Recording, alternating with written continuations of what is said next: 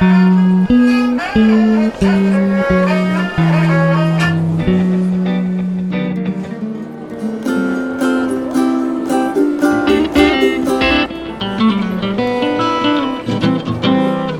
Stammtisch. Herzlich willkommen beim ersten Wiki Stammtisch. Heute zu Gast Manuel Schneider, Benutzername 80686. Ähm, ich habe mir ein bisschen was angelesen, was, äh, was sich Manuel betrifft und äh, bin äh, überwältigt. das füllt hier eine ganze Seite, was du alles schon gemacht hast, gerade im Wikipedia-Umfeld. Vielleicht kannst du erstmal sagen, was 80686 bedeutet. Ist das irgendein Prozessorname? Ja, hallo Sebastian erstmal und äh, hallo liebe Hörer. Freut mich, dass du mich heute hier gleich zu deiner ersten Ausgabe eingeladen hast. Ja, 80686. Das fragen mich viele Leute und wenn ich so ausspreche, dann wird es vermutlich schon klarer, wo es herkommt. Äh, zugegebenermaßen ist es nicht ein besonders kreativer Benutzername. Den habe ich mir zugelegt, da war ich 14, 15 oder so. Der Pentium war gerade der erste Prozessor, den Intel rausgebracht hat, wo sie dem üblichen Namensschema abgegangen sind. Die hießen ja immer 286er, 386er, 486er. Das konnte man aber nicht als Marke schützen und darum dachte man sich, der fünfte, der heißt dann Pentium, von Penta, griechisch 5 und so. Und ich habe damals einen Benutzernamen gesucht, als ich in den ersten Chaos Computer Club Chats, die damals noch mit einem Telnet-Server realisiert worden waren, unterwegs war und dachte mir, 686 klingt doch irgendwie cool und ist irgendwie futuristisch und 686 ist auch noch symmetrisch. Und außerdem, bis heute hat niemand so ein blöder Benutzername wie ich. Und insofern ist das auch ein Alleinstellungsmerkmal, dass ich jetzt auch, ja, rund drei, äh, 20, über 20 Jahre später immer noch nicht aufgeben darf. Alles klar. Du äh, gehst aber offen mit deinem tatsächlichen Namen um. Also es gibt ja Leute, die auf, auf jeden Fall mit ihrem Benutzernamen bloß bekannt werden wollen. Das ist bei dir aber nicht so. Das ist einfach nur ein Spitzname, nehme ich an. Ja, genau. Also ich habe mir immer wieder gedacht, ich sollte vielleicht in der Wikipedia meinen Namen ändern lassen, also in meinen echten Namen. Ich habe das aber nicht gemacht, weil ich halt doch irgendwie an meinem 80686 hänge und habe stattdessen einfach in den Benutzereinstellungen die Signatur geändert. Also wenn ich irgendwo in der Diskussion signiere, unterschreibe, dann wird zwar ein Link auf die Benutzerseite Benutzer-Doppelpunkt 80686 gesetzt, aber da steht dann mein echter Name. Das sorgt auch dafür, dass mich manchmal Leute nicht wiedererkennen, weil die den echten Namen und den Benutzernamen nicht zwingend miteinander verbinden können, ja, in der Versionshistorie ja, steht ja trotzdem das, 86. Das Problem habe ich häufig, dass ich irgendwie die Kampfnamen, Wikipedia-Kampfnamen kenne, aber das Gesicht nicht dazu oder ich kenne Leute vom Sehen so und dann weiß ich aber nicht, welcher Benutzername dazu gehört. Das ist äh, schwierig. Aber macht auch einen Reiz irgendwie aus von Wikipedia, dass man da immer ein bisschen verwirrt ist. Auch manchmal weiß man es gar nicht Geschlecht und auch die Sprachen vielleicht manchmal nur so ungefähr. Denn deine Muttersprache, apropos Sprache, deine Muttersprache ist Alemannisch. Und Deutsch ist deine zweite Muttersprache. Ist das richtig? Ja, genau. Da scheiden sich natürlich auch bei vielen Leuten die Geister. Was sind's denn, ähm, ja, ob Alemannisch denn überhaupt eine Sprache ist? Und als ich aufgewachsen bin, war für mich Alemannisch einfach nur den Dialekt. Also es haben alle ein Dialekt gesprochen und das ist das gewesen, was man halt zu Hause spricht, also so in der Familie und draußen auf der Straße mit fremden Leuten, da spricht man richtiges Deutsch, also Hochdeutsch. Und dank Wikipedia habe ich eigentlich erst erfahren, dass durchaus viele Linguisten Alemannisch als tatsächliche Sprache betrachten. Es gibt sogar mehrere ISO-Sprachcodes für Alemannisch. Mehrere deshalb, weil die Leute bei der ISO, bei dieser Standardisierungsorganisation, wohl nicht unbedingt Linguisten sind und die haben dann verschiedenen alemannischen Sprachgruppen unterschiedliche Codes zugeordnet. Also es gibt SWG, das steht für Swabian German, also schwäbisches Deutsch. Mhm. Und das ist natürlich die größte äh, alemannische Dialektgruppe. Mhm. Und es gibt GSW, ist irgendwie noch lustig, weil es die gleichen Buchstaben sind wie SWG. Mhm. Das steht dann für German Swiss. Also, also Schweiz Schweizerdeutsch. Schweizerdeutsch, ja. ja. German Swiss ist, also bei Schwäbisch kann man noch davon dis darüber diskutieren, dass es eine Dialektgruppe ist. Bei Schweizerdeutsch ist es eher schwierig. Also ja, die schweizerdeutschen Dialekte klingen ein bisschen ähnlich, aber sind jetzt nicht unbedingt einer einzigen Gruppe zuzuordnen und andere Dialekte, die nicht Schweizerdeutsch sind, würden vielleicht auch eher noch mit dazugehören. Das ist eine schwierige Geschichte. Aber ich bin selber kein Linguist. Ich bin aber darauf gestoßen, weil ich irgendwann die Ankündigung gelesen habe, dass die elsässische Wikipedia in die alemannische umgewandelt, umbenannt worden ist sozusagen. Mhm. Dort übrigens den, das Sprachkürzel ALS hat, weil damals keiner ein passendes Sprachkürzel parat hatte für alle Ach, das ist ein, ach, das ist ein ausgedachtes Kürzel. Das ist ein, ein ausgedachtes Kürzel. von der Wikipedia so ausgedacht? Das ja, so ja, ist es. Das hat man ein Standardgesetz, das gibt's ja gar nicht. Das ist ja unerhört. Das darf man doch nicht in der Wikipedia. Ja, ja gut. Ich meine, die alemannische Wikipedia wurde irgendwie 2003 gegründet. Das war halt zu einer Zeit, da war alles noch viel einfacher. Äh, heutzutage wäre es ziemlich viel schwieriger, so eine Wikipedia überhaupt zu gründen mit so wenigen Leuten. Und als Elsässische wäre die sowieso nie durchgegangen, weil Elsässisch ist wiederum ja auch nur ein Teil von Alemannisch. Also das, das Deutsch oder das Alemannisch, das man eben im Elsass im, hier über der Grenze in Frankreich spricht. Übrigens eine aussterbende Sprache. Hm. Gott sei Dank gibt es eine Wikipedia dafür. Gut, über dich weiter, Jahrgang 81, Ausbildung zum Fachinformatiker Systemintegration, dann gearbeitet, dann in der Schweiz studiert, äh, Diplom-Ingenieur Fachhochschule für angewandte Informatik und seit 2013 selbstständig. Ähm, und dann äh, würde ich mal sagen, wir können heute eigentlich mit deinem Lebenslauf oder mit dem, was du alles gemacht hast, weitermachen, weil wir da so ziemlich die, fast die gesamte Wikipedia-Welt abdecken. Ähm, du bist Administrator in der alemannischen Wikipedia. Ähm, äh, was kannst du kurz erklären, was ein Administrator macht? Ja, ich muss das vielleicht auch korrigieren. Ich bin es mittlerweile nicht mehr, weil ich ah, äh, warst inaktiv war. Mhm. Und äh, dann irgendwann mich die Kollegen dort gefragt haben, äh, brauchst du eigentlich die Adminrechte? Wir wollten dann mal ein bisschen aufräumen und ich habe gesagt, nee, ist in Ordnung. Äh, ist schon richtig so, äh, als Informatiker kennt man dieses Prinzip der minimalen Berechtigungen. Also jeder sollte nur so viel Berechtigungen haben, wie er unbedingt braucht. Einfach aus hygienischen und Sicherheitsgründen. Insofern war das schon in Ordnung. Ja, ein Administrator ist einfach eine Benutzergruppe innerhalb der MediaWiki Software, auf der Wikipedia ja läuft, die übrigens für Wikipedia ja auch programmiert worden ist. Damals von Magnus Manske ins Leben gerufen, als die dritte Inkarnation der Wiki-Software auf der Wikipedia laufen sollte oder dann ja auch gelaufen ist. Es gab Vorläufer? Vorläufer? Es gab Vorläufer, äh, also ganz am Anfang äh, wurde UseModWiki verwendet Mhm. Also ich kenne jetzt von äh, der Wikipedia die zwei Software-Vorgänger, oder nein, nicht so Vorgänger, zwei Software-Versionen. Das war einmal UseModWiki. Das ist ein Wiki-System, das gab es schon früher. Oh, eine der Besonderheiten von UseModWiki war, dass es dass Seitenlinks erstellt wurden, indem man einfach in einem Wort irgendwo einen Großbuchstaben eingebaut hat. Den sogenannten Camel Case. Ja, weil das aussieht wie so ein Kamel, weil es da mitten im Wort so einen Hügel gibt durch den Großbuchstaben.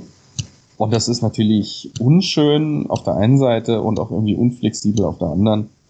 Und UseMod Wiki war auf Perl aufgebaut für irgendwelche kleineren Wikis und so. Und irgendwann gab es einfach das Bedürfnis, dass man eine neuere Software braucht und eben die dritte Inkarnation oder die dritte Software auf der Wikipedia dann lief, das war dann. Ich habe gerade die, hab grad die Wikipedia-Seite über UseMod Wiki aufgerufen und die haben wirklich ein Logo, was in Comic Sans gesetzt ist. ich lach mich schief. Ja, Aber gut. So waren die Zeiten damals. Da war so waren die cool. Zeiten. Und ja. UseMod Wiki gibt es immer noch. Ähm, ja. Meatball Wiki lese ich. Aha, okay. Und MediaWiki hieß deshalb auch ursprünglich, bevor es einen Namen hatte, einfach Phase 3, also die dritte Phase ah, von Wikipedia. Mhm. Und das hat quasi Magnus Manske so mal über Nacht programmiert. Das ist ein deutscher Wikipedianer, mhm. eigentlich Biologe, ja.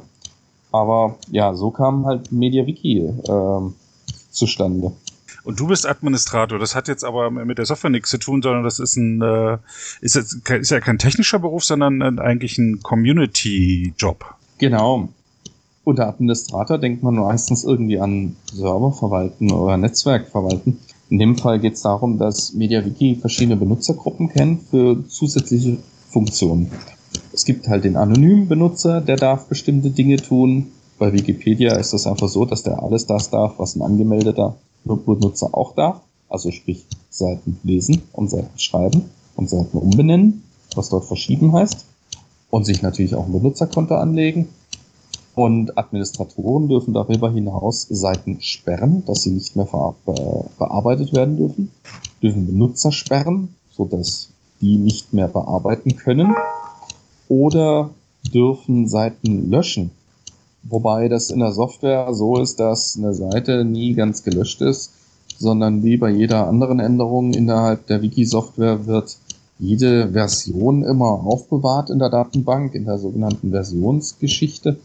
Und so werden gelöschte Seiten auch einfach nur quasi unsichtbar gemacht. Die verschwinden einfach in der Versionsgeschichte. Nur noch ein Administrator kann die gelöschten Seiten sehen und auch wieder hervorholen, wenn nötig, wiederherstellen. Und es gibt dann noch eine weitere wichtige Gruppe von Benutzern, das sind die Bürokraten. Und die Bürokraten haben nur ein besonderes Recht, die dürfen nämlich die Benutzergruppenzuordnung von Wiki-Benutzern ändern. Also ein Administrator kann keinen anderen Benutzer zum Administrator machen. Das kann nur der Bürokrat. Das hat man damals extra aus Gewaltenteilungsgründen sich so überlegt, dass man diese Gruppen getrennt hat, diese Funktionen getrennt hat. Heutzutage gibt es noch einige weitere ähm, Benutzergruppen, zu denen ich zum Teil auch gehöre, Übersetzungsadministratoren und so weiter. Das sind einfach Gruppen, für zusätzlich in die Software eingebaute Funktionen, die nicht zum Kernumfang gehören, eben zum Beispiel um, Admin, um Übersetzungen verwalten zu dürfen. Ich, sel ich selber war ja nie Admin, also für mich ist das auch so ein bisschen interessant. Ich habe nicht viel mit Administratoren zu tun, total selten. Äh, eigentlich haben mit Leute mit Administratoren zu tun, die die äh, ja in Konflikt mit anderen Leuten geraten oder die ähm, vandalieren oder technische Probleme haben. Oder gibt es noch irgendwas, was ich jetzt äh, ausgelassen habe? Ja, ich würde mal beschreiben, es ist eher so ein Gärtnerberuf. Also man putzt halt überflüssige Seiten weg, man, wie du richtig sagst, man sperrt halt die Vandalen aus, man sperrt bestimmte Funktionsseiten, die Hauptseite zum Beispiel möchte man ja nicht, dass die jeder Hinz und Kunst gerade ändert. Äh, solche Sachen sind es hauptsächlich in der deutschsprachigen Wikipedia, die eine deutlich größere Community hat als jetzt beispielsweise die alemannische, da gibt es natürlich insgesamt einfach viel, viel mehr Konflikte. Und wegen den Konflikten muss halt dort auch ab und zu mal gesperrt werden aus ja, erzieherischen Gründen, dass halt ein Benutzer, der ein anderer beleidigt hat, dass man den halt mal einen Tag sperrt, damit er sich mal abregt und nicht unnötig in der Diskussion hochkocht. Gibt auch Leute, die sich äh, freiwillig sperren lassen, weil sie in der Wikipedia-Sucht verfallen ist. Und das ist überhaupt nicht lustig. Das, also ist mir schon untergekommen, dass Leute sagten äh, oder mir erzählt haben, dass sie sich haben für vier Wochen sperren lassen, einfach weil sie jetzt mal ihre Diplomarbeit fertigstellen müssen. Ja, das habe ich auch gelesen. Mhm. Ist ja auch interessant, wenn Leute neu zu Wikipedia kommen, so ganz unbedarft, ist der erste Gedanke, wow, hier kann ich alles machen. Um dann irgendwann festzustellen, ziemlich bald, nee, hier kann ich nicht alles machen, sondern und dann an äh, jemanden stoßen, nämlich den, Ad den Administra Administratorenkaste, die dann doch ziemliche Macht hat. Und dann kommt ein ziemlicher Hass teilweise auf, weil sie sich dann halt in ihrer unendlichen Macht über ihre eigene Wikipedia plötzlich beschränkt fühlen. Und dann gibt's schon ziemliche Anfeindungen gegen äh, Administratoren. Ist dir das auch schon was untergekommen? Ich habe das viel beobachtet. Ich versuche mich ja aus Diskussionen so ein bisschen rauszuhalten. Ich bin mehr so im technischen Jahr unterwegs und deshalb liegt mir das Artikelschreiben auch nicht so sehr. Also ich habe 2004, als ich zu Wikipedia kam, schon die ein oder anderen Artikel geschrieben. Ich habe auch in der alemannischen Wikipedia einige Artikel geschrieben und dort auch ein bisschen an den Strukturen mitgearbeitet, die man halt so braucht als Projekt. Aber Diskussionen, da habe ich überhaupt keine Lust zu, weil ich halt auch immer wieder gemerkt habe, dass äh, die Diskussionen nicht sachlich entschieden werden, sondern wer halt den längeren Atem hat. Ne? Irgendwann geben halt alle auf und so, ne, der Klügere gibt nach, so ungefähr, und laufen davon. Und die Leute, die halt sonst irgendwie kein Leben haben und irgendwie einfach Tag und Nacht rumdiskutieren und auf ihrer Meinung oder auf ihrem Recht beharren, die setzen sich dann durch. Das liegt halt nun mal auch an der Natur von Wikipedia, dass es ja niemanden gibt, der das entscheidet, sondern idealerweise wird das alles im Konsens gemacht.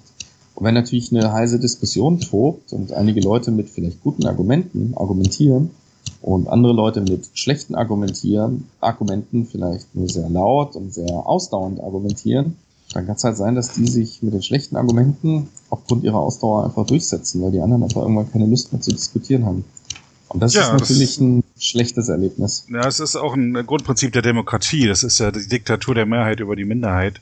Also wenn da, oder dessen, der am lautesten ist, so, der setzt sich dann letztlich durch. Es ist ja ist ja sowieso das ganze Demokratie-Dings in der, in der Wikipedia ist schon ein schwieriges Thema. Da äh, den Diskussionen teilweise zu folgen, wenn es mehr als fünf Leute sind, ist schon schwierig, rein technisch schwierig, das alles zu lesen und äh, da stöhnen auch viele drüber, dann beteiligen sich wenige. Dann finden Abstimmungen statt und dann nehmen irgendwie nur ein paar Dutzend Leute an der an einer Abstimmung statt, die äh, für alle eine Auswirkung hat und man kriegt dann hinterher erst mit, dass da eine Abstimmung stattgefunden hat und so. Also das ist schon nicht alles nicht so einfach. Es ist ein Wunder, dass es überhaupt funktioniert. Ja, also ich erlebe das genauso, wie du es beschreibst. Und ja, das ist halt gleichzeitig die Stärke und die Schwäche von Wikipedia. Jemand sagte mal so schön, das Schöne an Wikipedia ist, dass da jeder mitmachen kann. Das Schlimme an Wikipedia ist, dass da jeder mitmacht.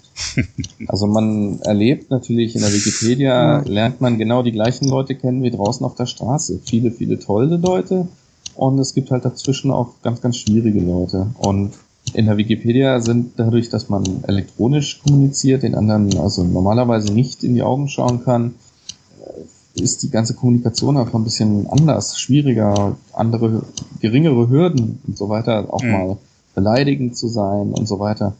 Das ist eigentlich auch der Punkt, warum ich auch mich sehr gerne in ganzen Konferenzorganisationen und so weiter im Wikiversum beteilige, weil ich das als sehr erfüllend betrachte, viel erfüllender als eben diese Online-Diskussion, weil da habe ich mit echten Leuten zu tun, ich bringe Leute zusammen und ich habe das Gefühl, dass wenn Leute im gleichen Raum sind, dass sie sich auf was einigen können, dass das motivierend ist, dass sie neue Projekte, neue Ideen umsetzen können und wir eben über diese Probleme, die wir online haben, eben aufgrund dieses mhm. anderen Mediums, dass wir über diese Probleme hinweggehen können, wenn wir uns einfach mal treffen. Ja, so Real-Life-Erlebnisse.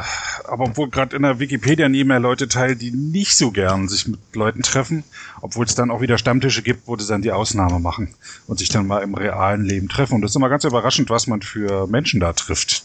Die, was ich so an Benutzernamen kenne, wenn man den realen Menschen dazu kennt, äh, kennenlernt, ist das oft eine wirkliche Überraschung. Also man stellt, macht sich ein falsches Bild von der Online-Präsenz von jemandem und dem tatsächlichen, tatsächlichen Person. Ja, das ist so. Ja, klar. Das ist, gilt natürlich für sämtliche Online-Medien. Genau, aber ja, das ist halt mein Haupterfahrungsgebiet, deswegen ziehe ich da meine Erfahrung raus. Ich habe noch ein interessantes Gespräch gehabt mit einer Administratorin der gälischen Wikipedia, die sagt, da sind nur irgendwie eine Handvoll ähm, Administratoren, äh, im Sinne von etwa fünf oder so, äh, die die betreuen und die haben alle keinen technischen Hintergrund und die verstehen immer den Newsletter nicht, der von der Wikimedia Foundation kommt, was an Softwareneuerungen rauskommt. Das heißt, sie verstehen schon das Englisch, aber sie verstehen nicht, was, worum es da geht. Ja, das kann ich nachvollziehen, ja klar. Hm. Und nicht, dass er schlecht geschrieben war. Ich lese ja auch den Newsletter und finde es sehr verständlich, aber die haben eben so gar kein technisches Verständnis, die benutzen das einfach nur und wundern sich dann, äh, was da wieder für eine Funktion kommt, um dann zu lesen, doch, das stand im Newsletter, sie haben es noch nicht lesen können. Also in der, die Situation in der alemannischen Wikipedia ist nicht anders, mhm. was jetzt die Anzahl der Leute betrifft. Wir sind wahrscheinlich froh, dass wir ein paar Techniker dabei haben. Also, wir, also ich hab, kann mich nicht erinnern, dass wir jetzt das Problem hatten, dass die Leute tatsächlich nicht wussten, was es geht. Es kommen mal Fragen auf, aber wir haben ja so eine Seite, die heißt auch Stammtisch. Äh, so eine Diskussionsseite, so eine allgemeine in der Wikipedia, wo halt auch Ankündigungen gemacht werden innerhalb des Projekts. Und dort werden solche Dinge dann eben auch gepostet und gegebenenfalls auch erklärt. Da findet sich auch immer jemand, der das dann erklärt. Ist ja interessant, dass du jetzt wirklich echte Erfahrungen eben von so einer ganz kleinen Wikipedia und einer ganz großen hast, eben der alemannischen und der deutschen. Kannst du da kurz was zu sagen zu dem Unterschied oder Gemeinsamkeiten? Die deutschsprachige Wikipedia ist viel mehr von Regeln durchzogen. Das muss ja auch sein. Als ich 2004 dazu gestoßen bin, gab es sehr wenige Regeln. Eine der wichtigsten, die eigentlich ständig genannt wurde in jeder zweiten Diskussion, war Be bold, also sei mutig und Assume good faith gehe von guten Absichten aus. Das waren damals die wichtigsten Regeln, ja, wo man, wo die Leute einfach gesagt haben, ja, wir haben zwar Regeln, aber äh, es geht um die Intention, es geht um darum, das Richtige zu tun. Und wenn du der Meinung bist, du tust das Richtige, auch wenn das jetzt nicht in der Regel so steht, dann mach's einfach. Ja, sei mutig. Wir können ja alles wieder rückgängig machen im schlimmsten Fall, wenn es jetzt wirklich Blödsinn war. Und das galt natürlich, deswegen brauchte man auch Assume Good Faith auf der anderen Seite, wenn eben jemand einfach mal was gemacht hat. Ja, dass man eben erstmal überlegt, okay, warum hat er das gemacht? Und er hatte sich einen guten Grund dafür. Er wollte nichts kaputt machen oder mhm. sie. Und äh, das sind die zwei wichtigsten Regeln. Und dann gab es natürlich Neutral Point of View. Was heißt gab? Diese Regeln sind bis heute die wichtigsten Grundpfeiler des Projekts. Wobei bei Neutral kommen, Point of View immer noch bestritten ja auch, wird, ob es das überhaupt gibt. Namen? Mhm. Aus dem Englischen, ja. Ja gut, das ist ein anderes Thema. Mhm. Diese Namen kommen natürlich alle aus dem Englischen. Das heißt, die englischsprachige Wikipedia war ja die erste, die deutschsprachige kam drei Monate später. Ähm, ja. Wurden, haben beide sind, sind die zwei größten Online-Communities innerhalb der Wikimedia-Bewegung. Die alemannische Wikipedia zwar mit 2003 ja auch relativ alt mittlerweile, ist eben um ein Vielfaches geringer deutsch- und englischsprachige Wikipedia haben eigentlich voneinander auch Regeln abgeguckt. Ja. Bei so vielen Leuten brauchst du Regeln. Es gibt einfach irgendwann die Frage, äh, wir müssen mal Seiten löschen. Was löschen wir, wann, warum? Da gab es die Relevanzkriterien und so weiter, die sich über die Jahre verändert haben. Mhm. Nicht nur in deren Ausgestaltung, sondern auch, wie sie angewandt wurden. Die mhm. Relevanzkriterien werden heute ganz anders benutzt, als sie ursprünglich gedacht waren. Das kenne ich auch, das Phänomen, dass man dabei war, wenn irgendwelche Regeln entstanden sind und sich jetzt wundert, zehn Jahre später, dass sie ganz anders angewandt werden, als sie gemeint waren. Man bräuchte, um sowas zu regeln, bräuchte man eigentlich fast sowas wie ein Verfassungsgericht, was äh, den, den Sinn äh, der Regeln durchsetzt, das man halt anrufen könnte so wie man das Bundesverfassungsgericht anruft, wenn man meint, irgendwie ein Gesetz oder etwas wäre, äh, der, würde der Verfassung nicht entsprechen. Das widerspricht natürlich so ein bisschen dem Wikipedia-Gedanken. Und wenn wir jetzt eben in die alemannische Wikipedia schauen, dann, dann sehen wir, denke ich, oder dann hoffe ich, dass man das dort auch erkennt, viele dieser Regeln gibt es dort gar nicht. Mhm. Es gab einmal, erinnere ich mich, eine Diskussion, dass ein Benutzer gesperrt wurde. Und also wenn man dort einen Benutzer gesperrt hat, dann war das in der Regel eh glasklarer Vandalismus. Es gab nur einmal den Fall, dass sich ein Benutzer wirklich daneben benommen hat und der wurde dann gesperrt. da gab es dann Diskussionen, ja, weil es kein Benutzersperrverfahren gibt, also keinen definierten Prozess, keine Seite, auf der man Benutzersperren erst beantragen muss, sondern von einem anderen Admin diese genehmigt oder, oder mit, als zweite Meinung sozusagen bestätigt werden muss. Und keine Seite, auf der man dann Nutzersperrungen äh, prüfen lassen kann, wie man das eben alles in der deutschsprachigen Wikipedia hat. Das braucht man einfach nicht. Wenn man in 13 Jahren nur einmal einen Benutzer wegen äh, ja, mangelndem, äh, wie will ich sagen, also wegen, wegen äh, Fehlverhaltens sperren wollte, dann, dann braucht man eben diesen ganzen Regelkorpus nicht. Das funktioniert natürlich in der deutschsprachigen Wikipedia nicht mit so ohne Regeln und so wenig Regeln. Und vielleicht muss man da auch was ganz Grundsätzliches sagen. Ich werde ja immer wieder gefragt von Leuten, ja, wer entscheidet denn in der Wikipedia? Wer ist denn da die Macht? Oder wie du nennst, das Bundesverfassungsgericht? Oder wenn es um Regeln geht oder um Inhaltliches oder dies und das. Und ich sage immer, die Regeln, das machen die Community selber. Also die alemannische Wikipedia hat deswegen andere Regeln als die deutschsprachige Wikipedia oder die englischsprachige. Es gibt eigentlich nur ganz, ganz wenige Grundregeln, die von vornherein durch die Projektdefinition vorgegeben sind. Wikipedia ist ein Projekt zur Erstellung einer freien Enzyklopädie.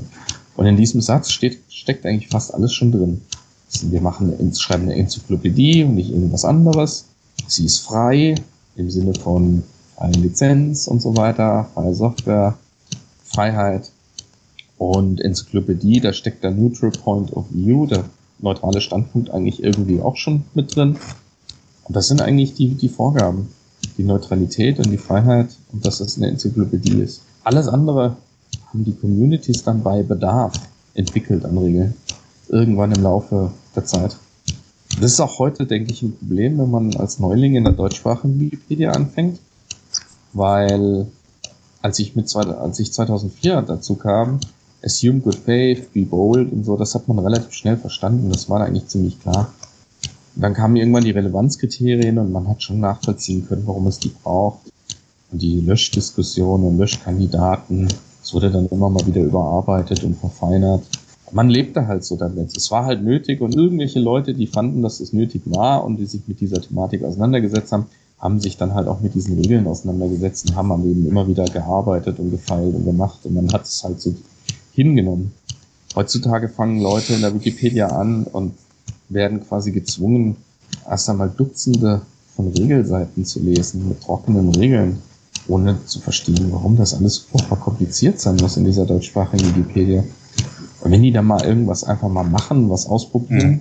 Kommt irgendein Admin daher, der den ganzen Tag nichts anderes gemacht hat, als Vandalismus zu löschen und, und, löscht das dann mit weg, was der Neuling da gemacht hat. Sehr demotivierend, aber ist auch zu verstehen, dass der Administrator, wenn er halt jetzt 100 Vandalismus oder 500 Vandalismen beseitigt hat, dann ist immer einer durchrutscht mal, der kein Vandalismus ist, sondern einfach nur ungeschickt war.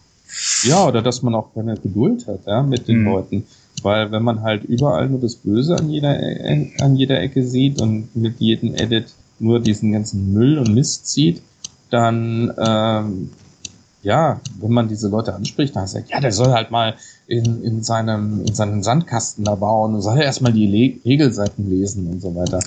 Das ist, da geht einem der Blick verloren, wenn man seit vielen, vielen Jahren in der Wikipedia unterwegs ist und das für einen das alles selbstverständlich ist. Ja, dazu kommen wir später noch in der Sendung, äh, was da für Wege beschritten werden oder äh, ein Teil davon, um sowas zu verhindern.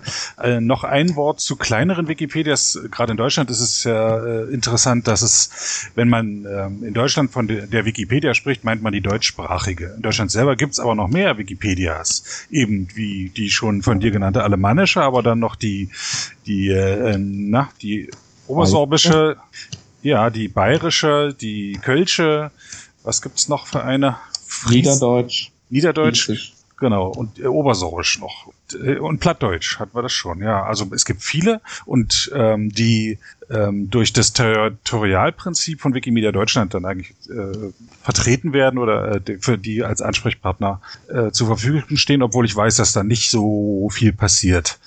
Ähm, du hast ja nun aber auch Beziehungen nach Österreich und in die Schweiz, weil du dort auch mit denen ähm, verbunden bist, mit den Vereinigungen. Ja. Ich, ich lese mal kurz vor. Also in, äh, Wikimedia Deutschland 2004 Mitglied geworden. Das ist das Gründungsjahr, wenn ich mich recht erinnere.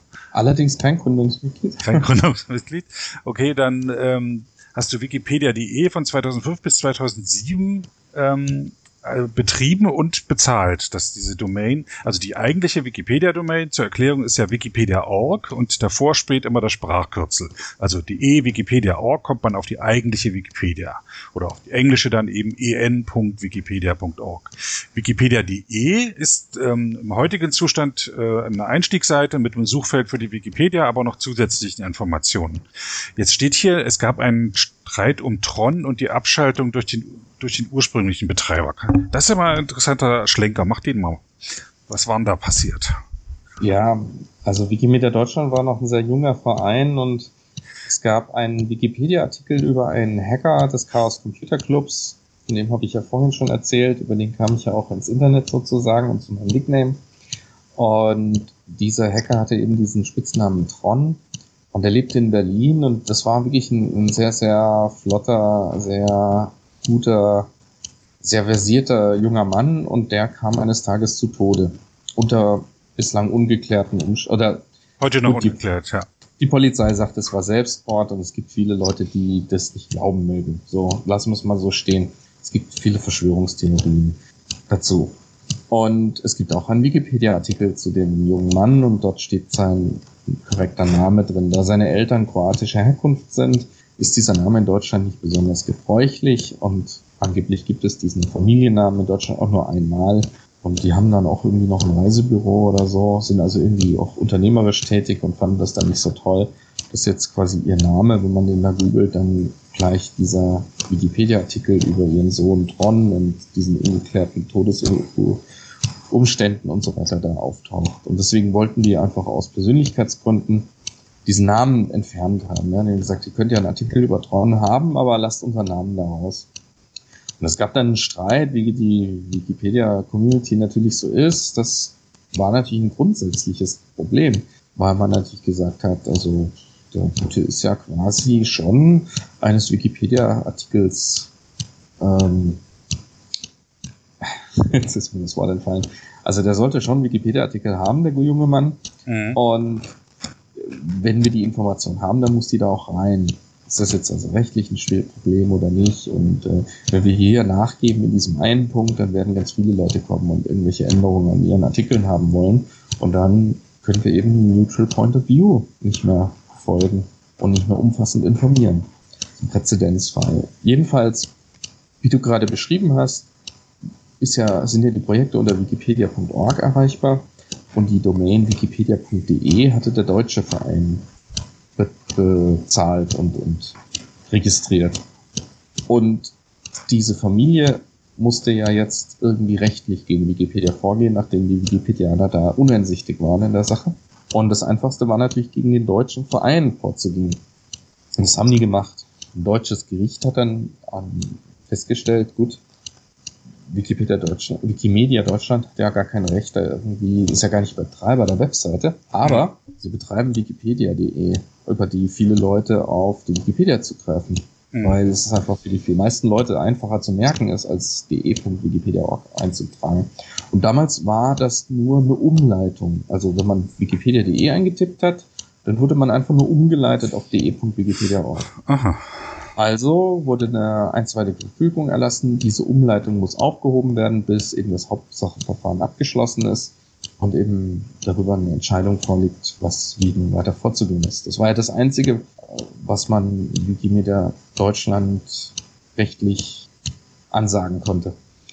Und dann hat man das gemacht. Man hat also diese Zähne knirschend diese Umleitung aufgehoben, hat dann stattdessen eine kleine statische Webseite dahingestellt, hat gesagt, liebe Leute, die Wikipedia findet ihr unter der und der Adresse. Leider dürfen wir euch im Moment nicht umleiten wegen dieses Verfahrens, sondern noch ein PDF mit, mit der einstweiligen Verfügung hochgeladen.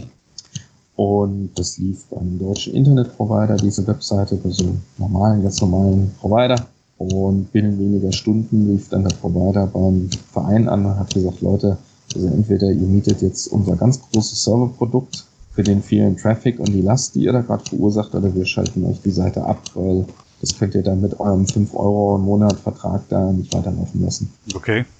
Dann hatte ich ja damals war Arne Klempert im Vorstand von Wikimedia Deutschland und wir kannten uns und er hat gesagt, Mensch, du machst doch hier Server-Hosting und so, kannst du das mal kurz aushelfen? Wir brauchen mal schnell eine kurzfristige Lösung. Mhm.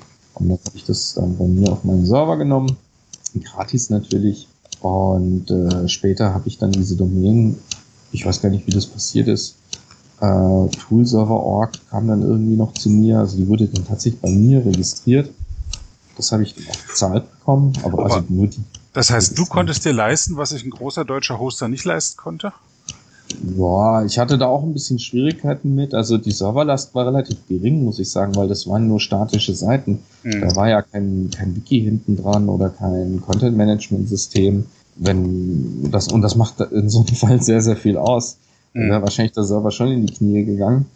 Ich hatte nur ein Problem, über das meine Kunden gejammert haben, nämlich dass es nicht mehr stündlich aktualisierte Zugriffsstatistiken für die Webseiten gab, weil die Logfiles so äh, schnell angewachsen sind, ja, okay. dass ich die nicht mehr in einer Stunde ab, äh, also analysieren konnte. Ne? Das war so ein Job, der alle Stunde lief und alle, alle Logfiles einmal abgearbeitet hat.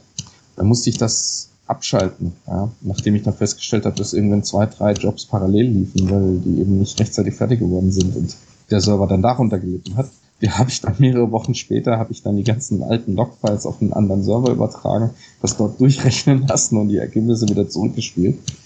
Ähm, man muss aber dazu sagen, es war halt so, dass durch diese Abschaltung, diese Umleitung, äh, es ist ja nicht nur so, dass ja viele Leute diese Webseite tagtäglich aufgerufen haben, sondern dass die einstweilige Verfügung, dieser ganze Fall quer durch die Presselandschaft gegangen ist. Mhm heiße Slashdot, alle haben darüber berichtet und haben natürlich auch diese Seite verlinkt. Das Ach, heißt, der, äh, wie heißt es, der Slashdot-Effekt oder so ähnlich? Genau, oder hm. also im Englischen spricht man vom Slashdot-Effekt, wenn man also dort auf diesem Medium. Ach, im Deutschen äh, ist der Heise-Effekt, genau. Ja, in, in Deutschland spricht man davon, wenn eine Webseite äh, nicht mehr erreichbar ist, weil Heise einen Link äh, in ihrem Newsticker hatte, dann wurde die Webseite geheißt.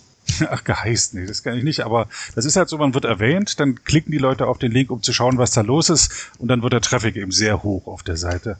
Und gerade ist es äh, sehr absurd, wenn berichtet wird, dass eine Seite Traffic-Probleme hat, dass er dann immer sehr viel dann geprüft wird, ob das wirklich stimmt, auch für einen selber. Und dann, was das Problem dann immer noch ein bisschen in die Höhe treibt. Sehr schön. Genau.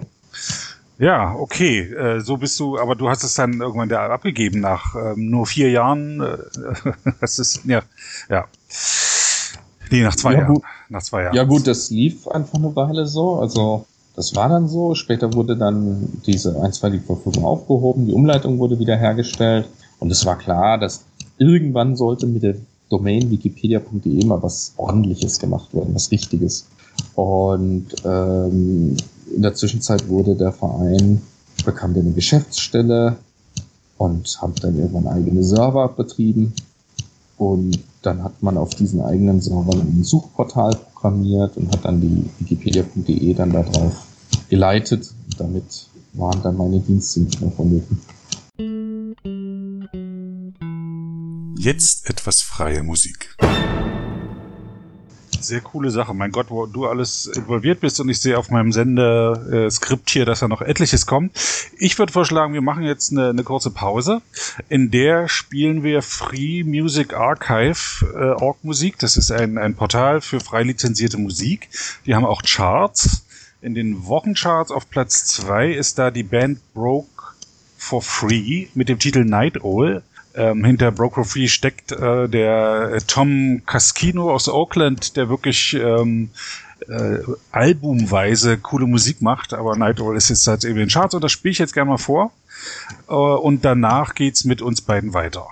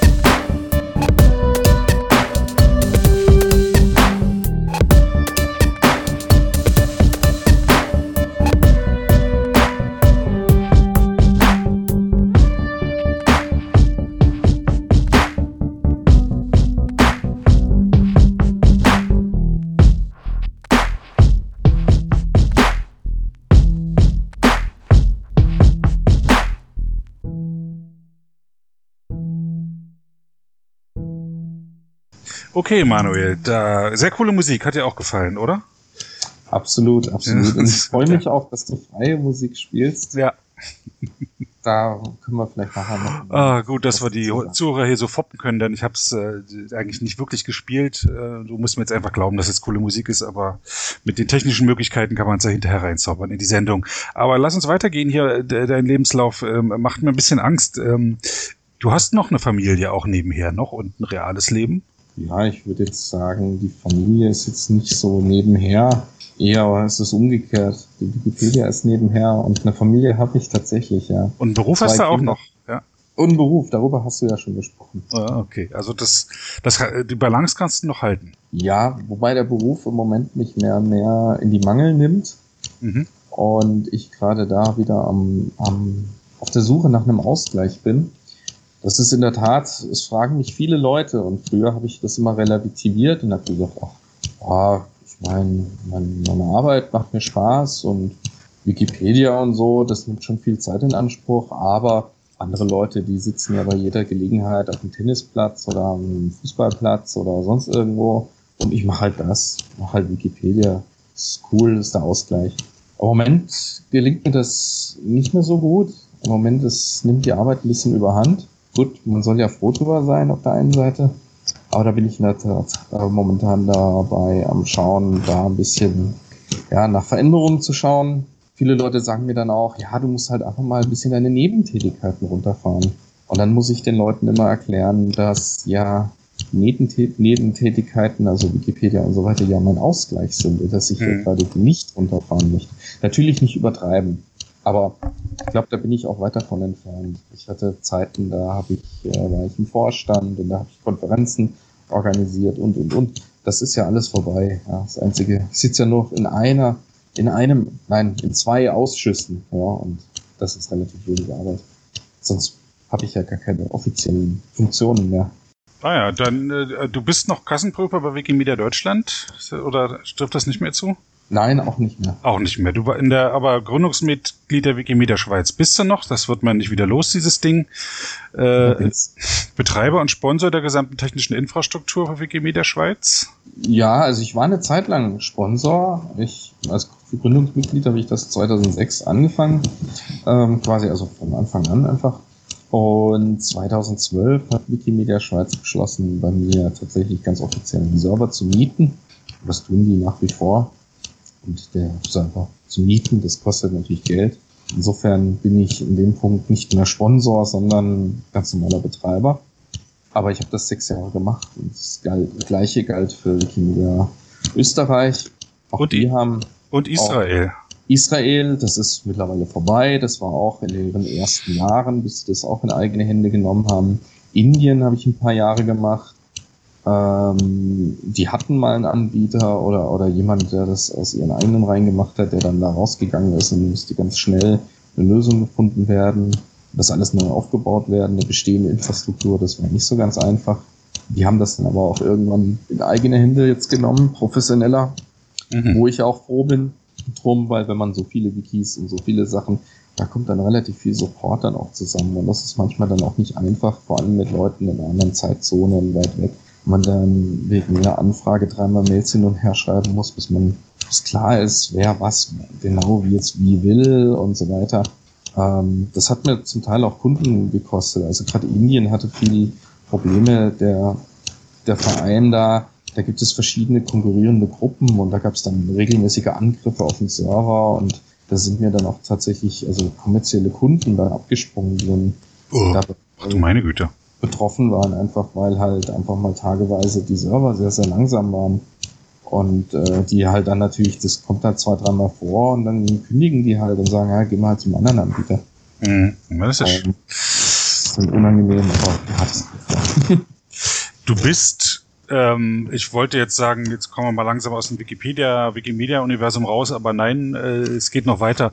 Bist, du bist Mitglied von Wikimedia Deutschland, Schweiz und Österreich. Bist du noch Mitglied von weiteren Wikimedia-Vereinen, Organisationen? Nein, nur von den dreien. Nur von ich den dreien. Ich finde Reicht ja auch aus. Ja.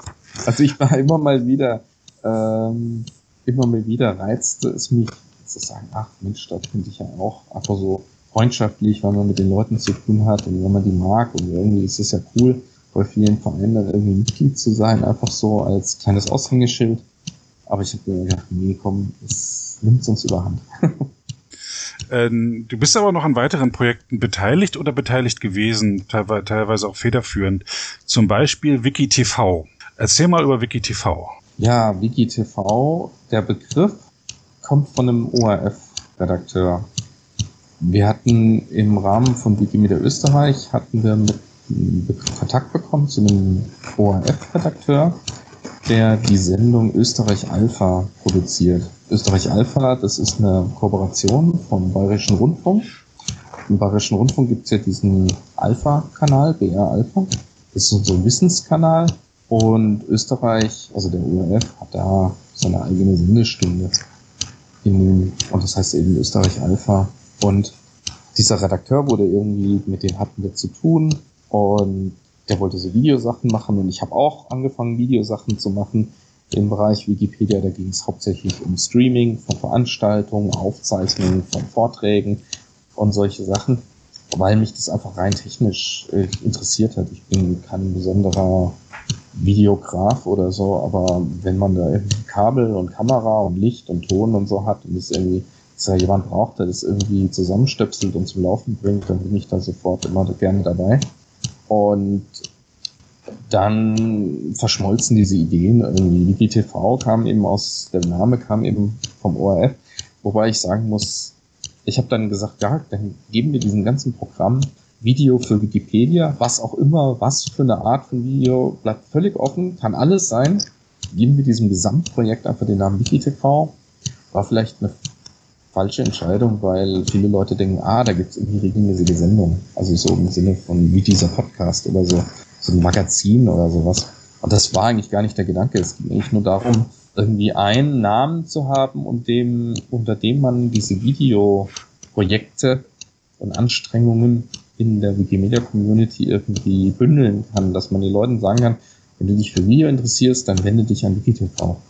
Ja, da gibt's ein Team und da gibt's Leute und da gibt's Techniker und da gibt's Leute, die schreiben Storyboards und da gibt's äh, Leute, die machen Videoschnitt und andere, die denken sich Geschichten aus und wieder andere, die die dann umsetzen und so, das war der Gedanke dahinter.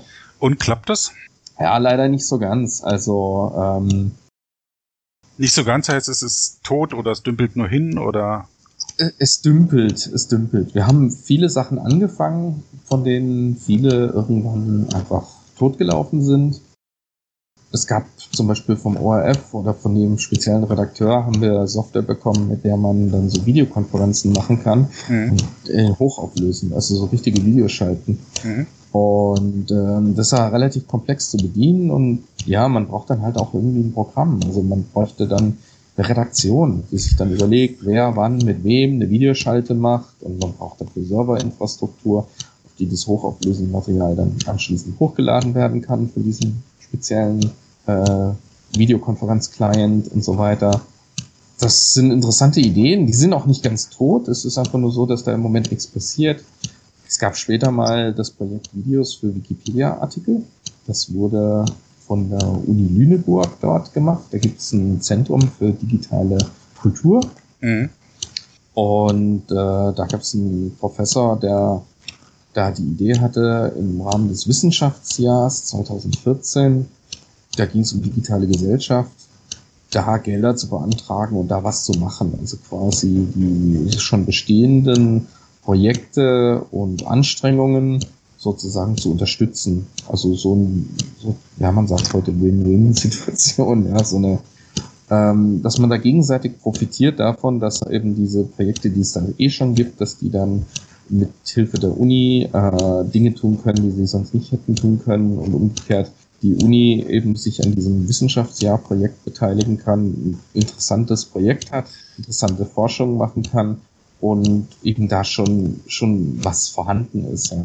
Das heißt, es gibt durchaus Partner, die auch ähm, Interessierte, die im Rahmen von Wikipedia und TV was machen wollten, zur Verfügung stehen. Es braucht halt einen neuen Schwung. Ja, es braucht halt Schwung, ja. Also Leute, die ihr jetzt zuhört, es gibt die, sind die Grundlagen sind gelegt. Es gibt Leute, die sich damals damit beschäftigt haben. Es sind aber einfach zu wenige, die daran teilnehmen. Äh, meldet euch mal auf der Seite Wikipedia Doppelpunkt WikiTV in der, in der Wikipedia ist eine schöne Übersicht und da steht auch mitmachen und da kann man sich melden und wenn sich da, weiß ich, nur zehn Leute finden würden, könnte das schon wieder losgehen dort. Setzt euch gerne ins gemachte Nest zum Thema WikiTV. Ähm, nächstes äh, Thema, was ich super interessant fand, was ich nicht wusste, du warst an OpenZim auch beteiligt, Wikipedia Offline von 2008 bis 2012. Ähm, da gibt's ja, gab ja auch DVDs, auf denen die, Wiki, die Wikipedia drauf war in einer, in einer abgespeckten Form, aber davon, das gibt's auch nicht mehr, oder? Das ist tot. Also OpenZim als Projekt in dem Sinn gibt's nicht mehr. Die Software und den Dateisystemstandard, den wir damals entwickelt haben, den gibt es und der lebt und der wird äh, immer fleißiger benutzt. Mhm. Die DVDs, von denen du sprichst, die gibt es nicht mehr. Vielleicht muss man das von Anfang an erzählen. Ja, dann in, mach das doch mal. in, das ist übrigens einer der Gründe, warum Wikimedia Deutschland gegründet wurde überhaupt. In Berlin gab es einen Verlag, den gibt es, soweit ich weiß, auch nicht mehr. Äh, gab es einen Verlag, der sich darauf spezialisiert hatte, alte Medien, Nachschlagewerke und so weiter, aber auch äh, Kunstsammlungen und so weiter online verfügbar zu machen. Mhm. Beziehungsweise, nee, die waren eigentlich ursprünglich auch eben diese DVD-Geschichten spezialisiert. Das Online kam später. Und die hatten dann, die haben erstens Wikipress-Bücher veröffentlicht. Da sind Wikipedianer in Zusammenarbeit mit dem Verlag, haben die sich entschieden, wir nehmen ein bestimmtes Oberthema, Robben, oder sowas oder die Wikipedia selber und äh, sammeln alle interessanten Wikipedia-Artikel, die es dazu gibt, zu diesem Thema, bringen die in eine Ordnung, dass es irgendwie Hand und Fuß hat, ein geschätztes Inhaltsverzeichnis quasi ist, schauen diese ganzen Artikel durch, dass die auch vollständig und gut sind und dann äh, bekommt der Verlag dieses Rohmaterial und druckt echte Bücher und verkauft die. Und Wikimedia Deutschland war der Partner dann eine Spende dann davon für jeden Buch, ein Euro oder so.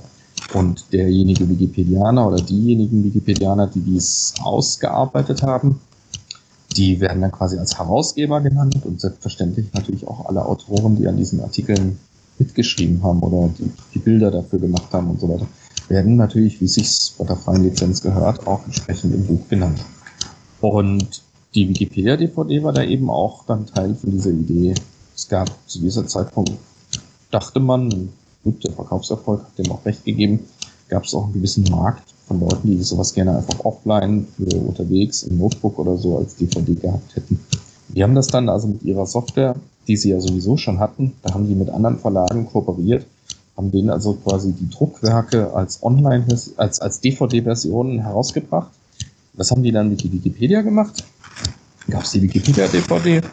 Das war eine ziemliche Herausforderung, weil das war nämlich nochmal viel größere Datenmengen, die da zu bewältigen waren, als sonst üblich. Und die kamen eben nicht aus irgendwelchen Druck-Workflows heraus, wo man dann eine überschaubare Anzahl von Datenformate hatte und so weiter, die eben auch alle auf Seitenlayout schon von vornherein gedacht waren, sondern da kam auch einmal eine Webseite an und das war dann nicht so ganz einfach zu realisieren.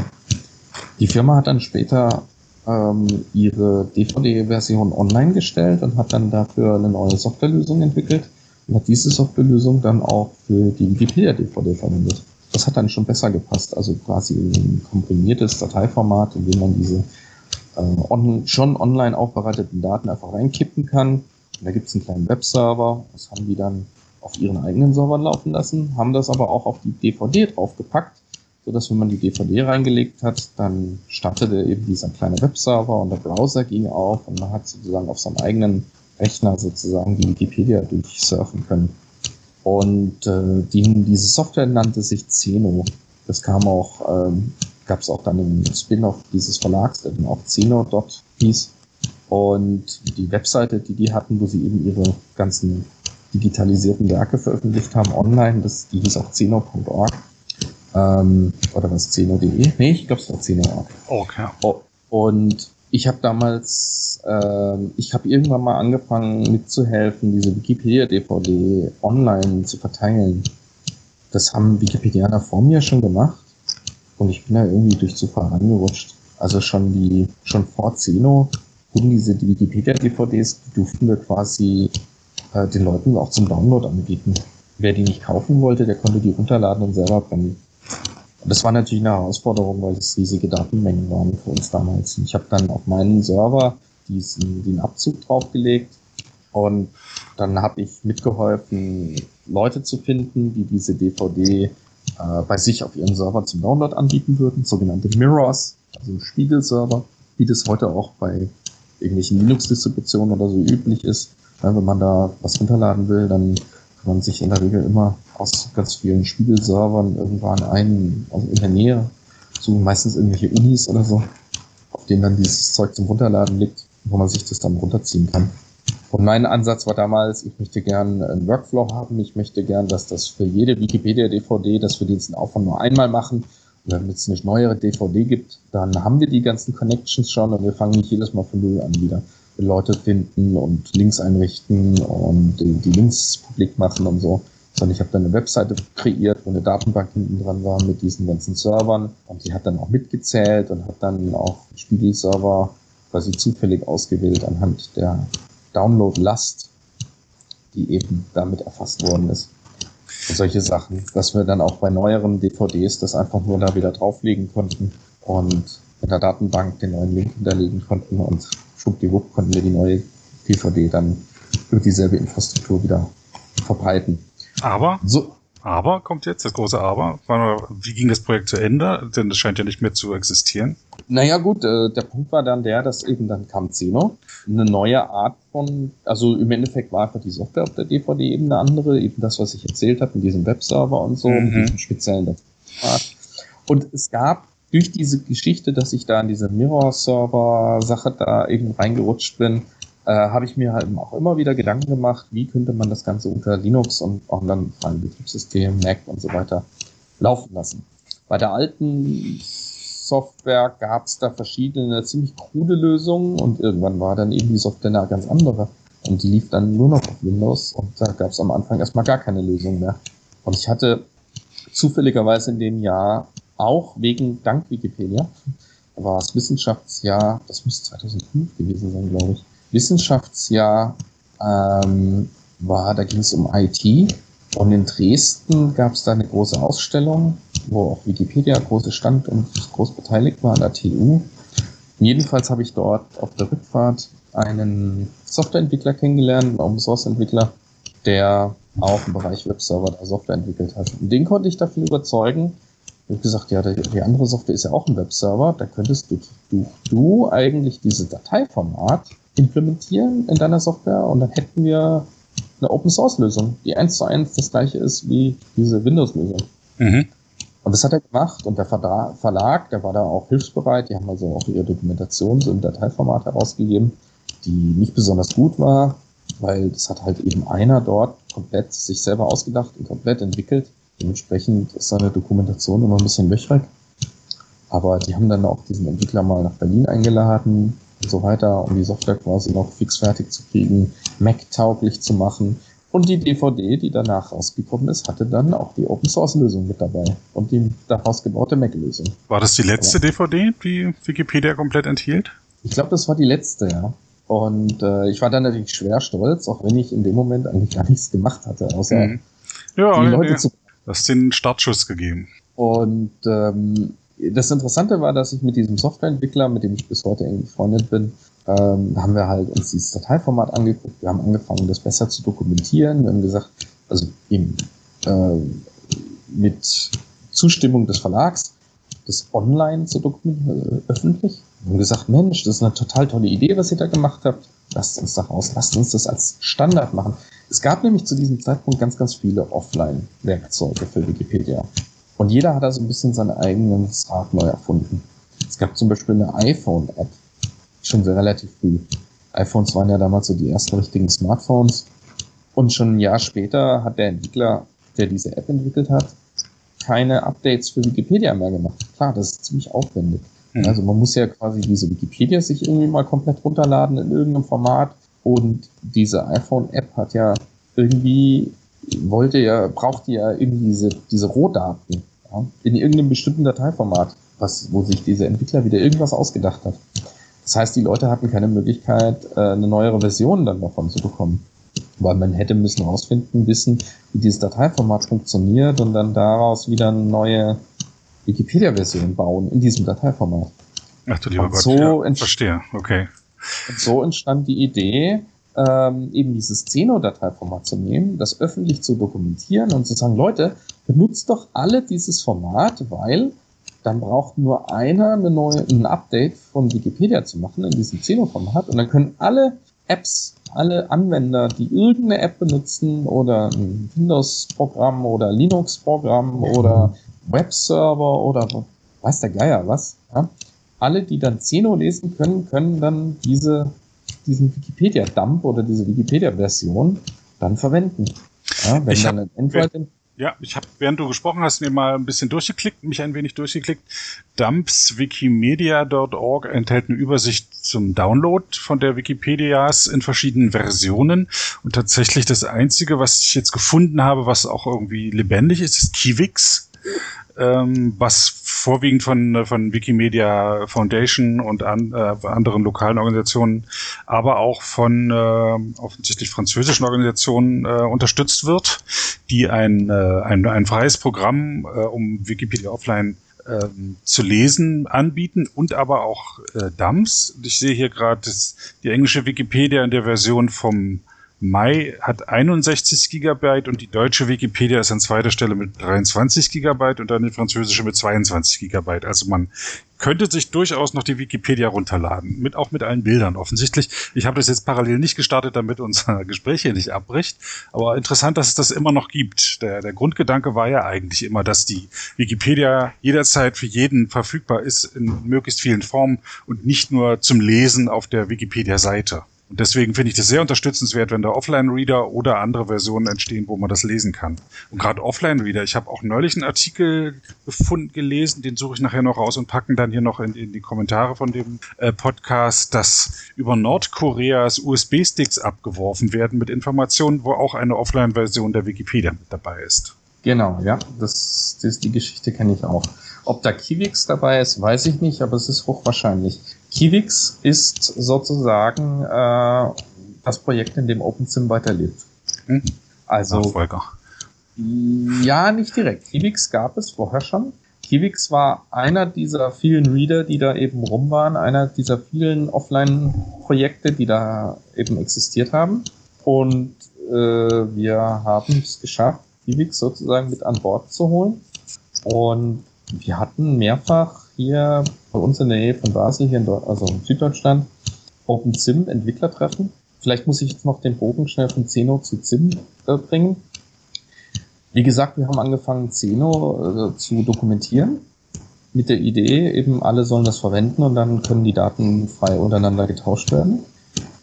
Wir haben relativ schnell gemerkt, Mensch, da gibt's aber noch andere Ideen. Man kann das noch besser machen, man kann das noch ähm, effizienter machen, man kann einen anderen Re- äh, Kompressionsalgorithmus verwenden, man kann mehrere Artikel gemeinsam, also zusammen komprimieren, dann kriegt man eine deutlich bessere Kompressionsrate her, weil die Artikel einfach die meisten zu klein sind. Und haben das also, haben sozusagen das Zeno-Format verändert. Damit war es nicht mehr Zeno, war es nicht mehr kompatibel mit dem, was der Verlag ursprünglich mal selber entwickelt hatte. Und wir haben das ZIM genannt. Unix-Entwickler oder Unix-Leute werden das ja kennen. Da gibt es ja den VI, den Texteditor. Und unter Linux verwendet man heutzutage den Vim, den VI Improved. Ah, und okay. ZIM ist Zeno Improved. Achso, okay. Und das Projekt hieß natürlich OpenSim, ja, das offene SIM. Das war einfach nur ein Wiki und da war das alles dokumentiert und da gab's, haben wir versucht, so ein bisschen so eine Entwickler-Community anzuziehen, eben diese Entwicklertreffen zu organisieren und so weiter. Und Kivix war dann relativ früh dann da ganz mit dabei und sehr, sehr aktiv. Das ist ja, Kivix stammt von einem Franzosen, der jetzt aber seit vielen Jahren in der Schweiz lebt, von Emmanuel Engelhardt oder Benutzername Kelson. Und ähm, ja, irgendwann nach einigen Jahren ist dieses OpenSim so ein bisschen eingeschlafen. Wir hatten eigentlich unser größtes und erfolgreichstes Entwicklertreffen 2011 in Haifa während der Wikimania, wo auch die Wikimedia Foundation und so weiter dann endlich so weit war, dass sie gesagt haben, ja, wir entwickeln, wir implementieren das auf unserem Server. Die haben also eine Zeit lang selber ZIM-Dumps generiert auf ihren eigenen Servern. Die haben äh, Kivix dann nachfolgend und finanziell unterstützt. Also Emanuel Engelhardt hat seinen Job äh, gekündigt, hat äh, angefangen als Freelancer an Kivix zu entwickeln, mit eben der finanziellen Unterstützung der Foundation. Es gab Leute, das hat Emanuel wohl nicht selber gemacht, sondern das hat irgendwie die Foundation organisiert. Leute, die geholfen haben, dass das auf Mac portiert worden ist. Aber der Erfolg hat sozusagen uns auch ein bisschen das Wasser abgegraben. Also danach war irgendwie, danach lief alles in diesen Clients weiter und das ZIM an sich, das hat irgendwie gar, gar niemand mehr interessiert. Vielleicht war das auch gut so. Vielleicht war es einfach fertig. Mhm. und äh, Emanuel hat dann in der Folge, muss dazu sagen, OpenSim hatte eine Zeit lang einen eigenen Server, den hat Wikimedia Schweiz gemietet bei mir. Also den habe ich betrieben, Wikimedia Schweiz hat ihn bezahlt. Und ähm, den haben wir dann irgendwann abgeschaltet. Und äh, Emanuel hat eben auf seiner Kibix-Webseite die Dokumentation von OpenSim übernommen und den und die Mailinglisten, die sind aus der OpenSim-Mailingliste ist die Offline-Mailingliste der Wikimedia Foundation entstanden. Also offline-l at lists.wikimedia.org. Ah, okay. Und ja, ich war jetzt war kurz orientiert, wie eine Offline-Mailingliste funktionieren soll. Dann also schickt man sich da noch Briefe zu oder so, aber es, es geht darum, Wikipedia offline zur Verfügung zu stellen. Richtig, also eine Mailingliste zum Thema Offline. Und ich komme gerade von der Wikimania aus Italien zurück, in Esimulario. Und vor elegante der, Überleitung, ja. elegante Überleitung. Ähm, ich habe äh, verschiedene Rubriken und die nächste Rubrik ist, ähm, was alles im Wikipedia Kurier zurzeit Interessantes steht. Aha, siehst du, ich habe da noch nie mal reingeguckt. Ja, ja genau. Jetzt, ähm, jetzt spiele ich das Jingle ein, da müssen wir mal kurz mal schweigen. Wikipedia Kurier. Okay, und ähm, was gerade sehr auffällt im ähm, Kurier ist, dass die Teilnehmer, die Leute, die an der Wikimania in der Schweiz, äh, in, ähm, sind, ist das noch Alpen oder sind es schon die Voralpen ähm, teilgenommen haben, des Lobes voll sind. Also die sind richtig überschwänglich. Selbst Leute, die sonst immer rummuffeln, äh, widersprechen anderen Wikipedianern, die nicht dort waren und versuchen irgendwie eine Hahnersuppe zu finden und sagen, das war fantastisch. Du warst auch dort? Ich war auch dort. Ich habe Emanuel dort getroffen. Der hat nämlich mhm. vor der Wikimania noch äh, seine eigenen Kiwix oder Wikipedia Offline Entwicklertreffen gemacht. Oder Hackathon haben die das genannt. Mhm. Und das fand ich dann irgendwie schön. Ich bin dort früh angereist, um dort beim Aufbau und so weiter bei den Vorbereitungen zu helfen.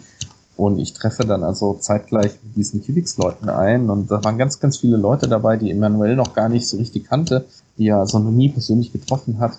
Und die haben dann also drei Tage, während wir noch Wikimania aufgebaut haben, haben die ihren Wikipedia Offline-Hackathon gehabt.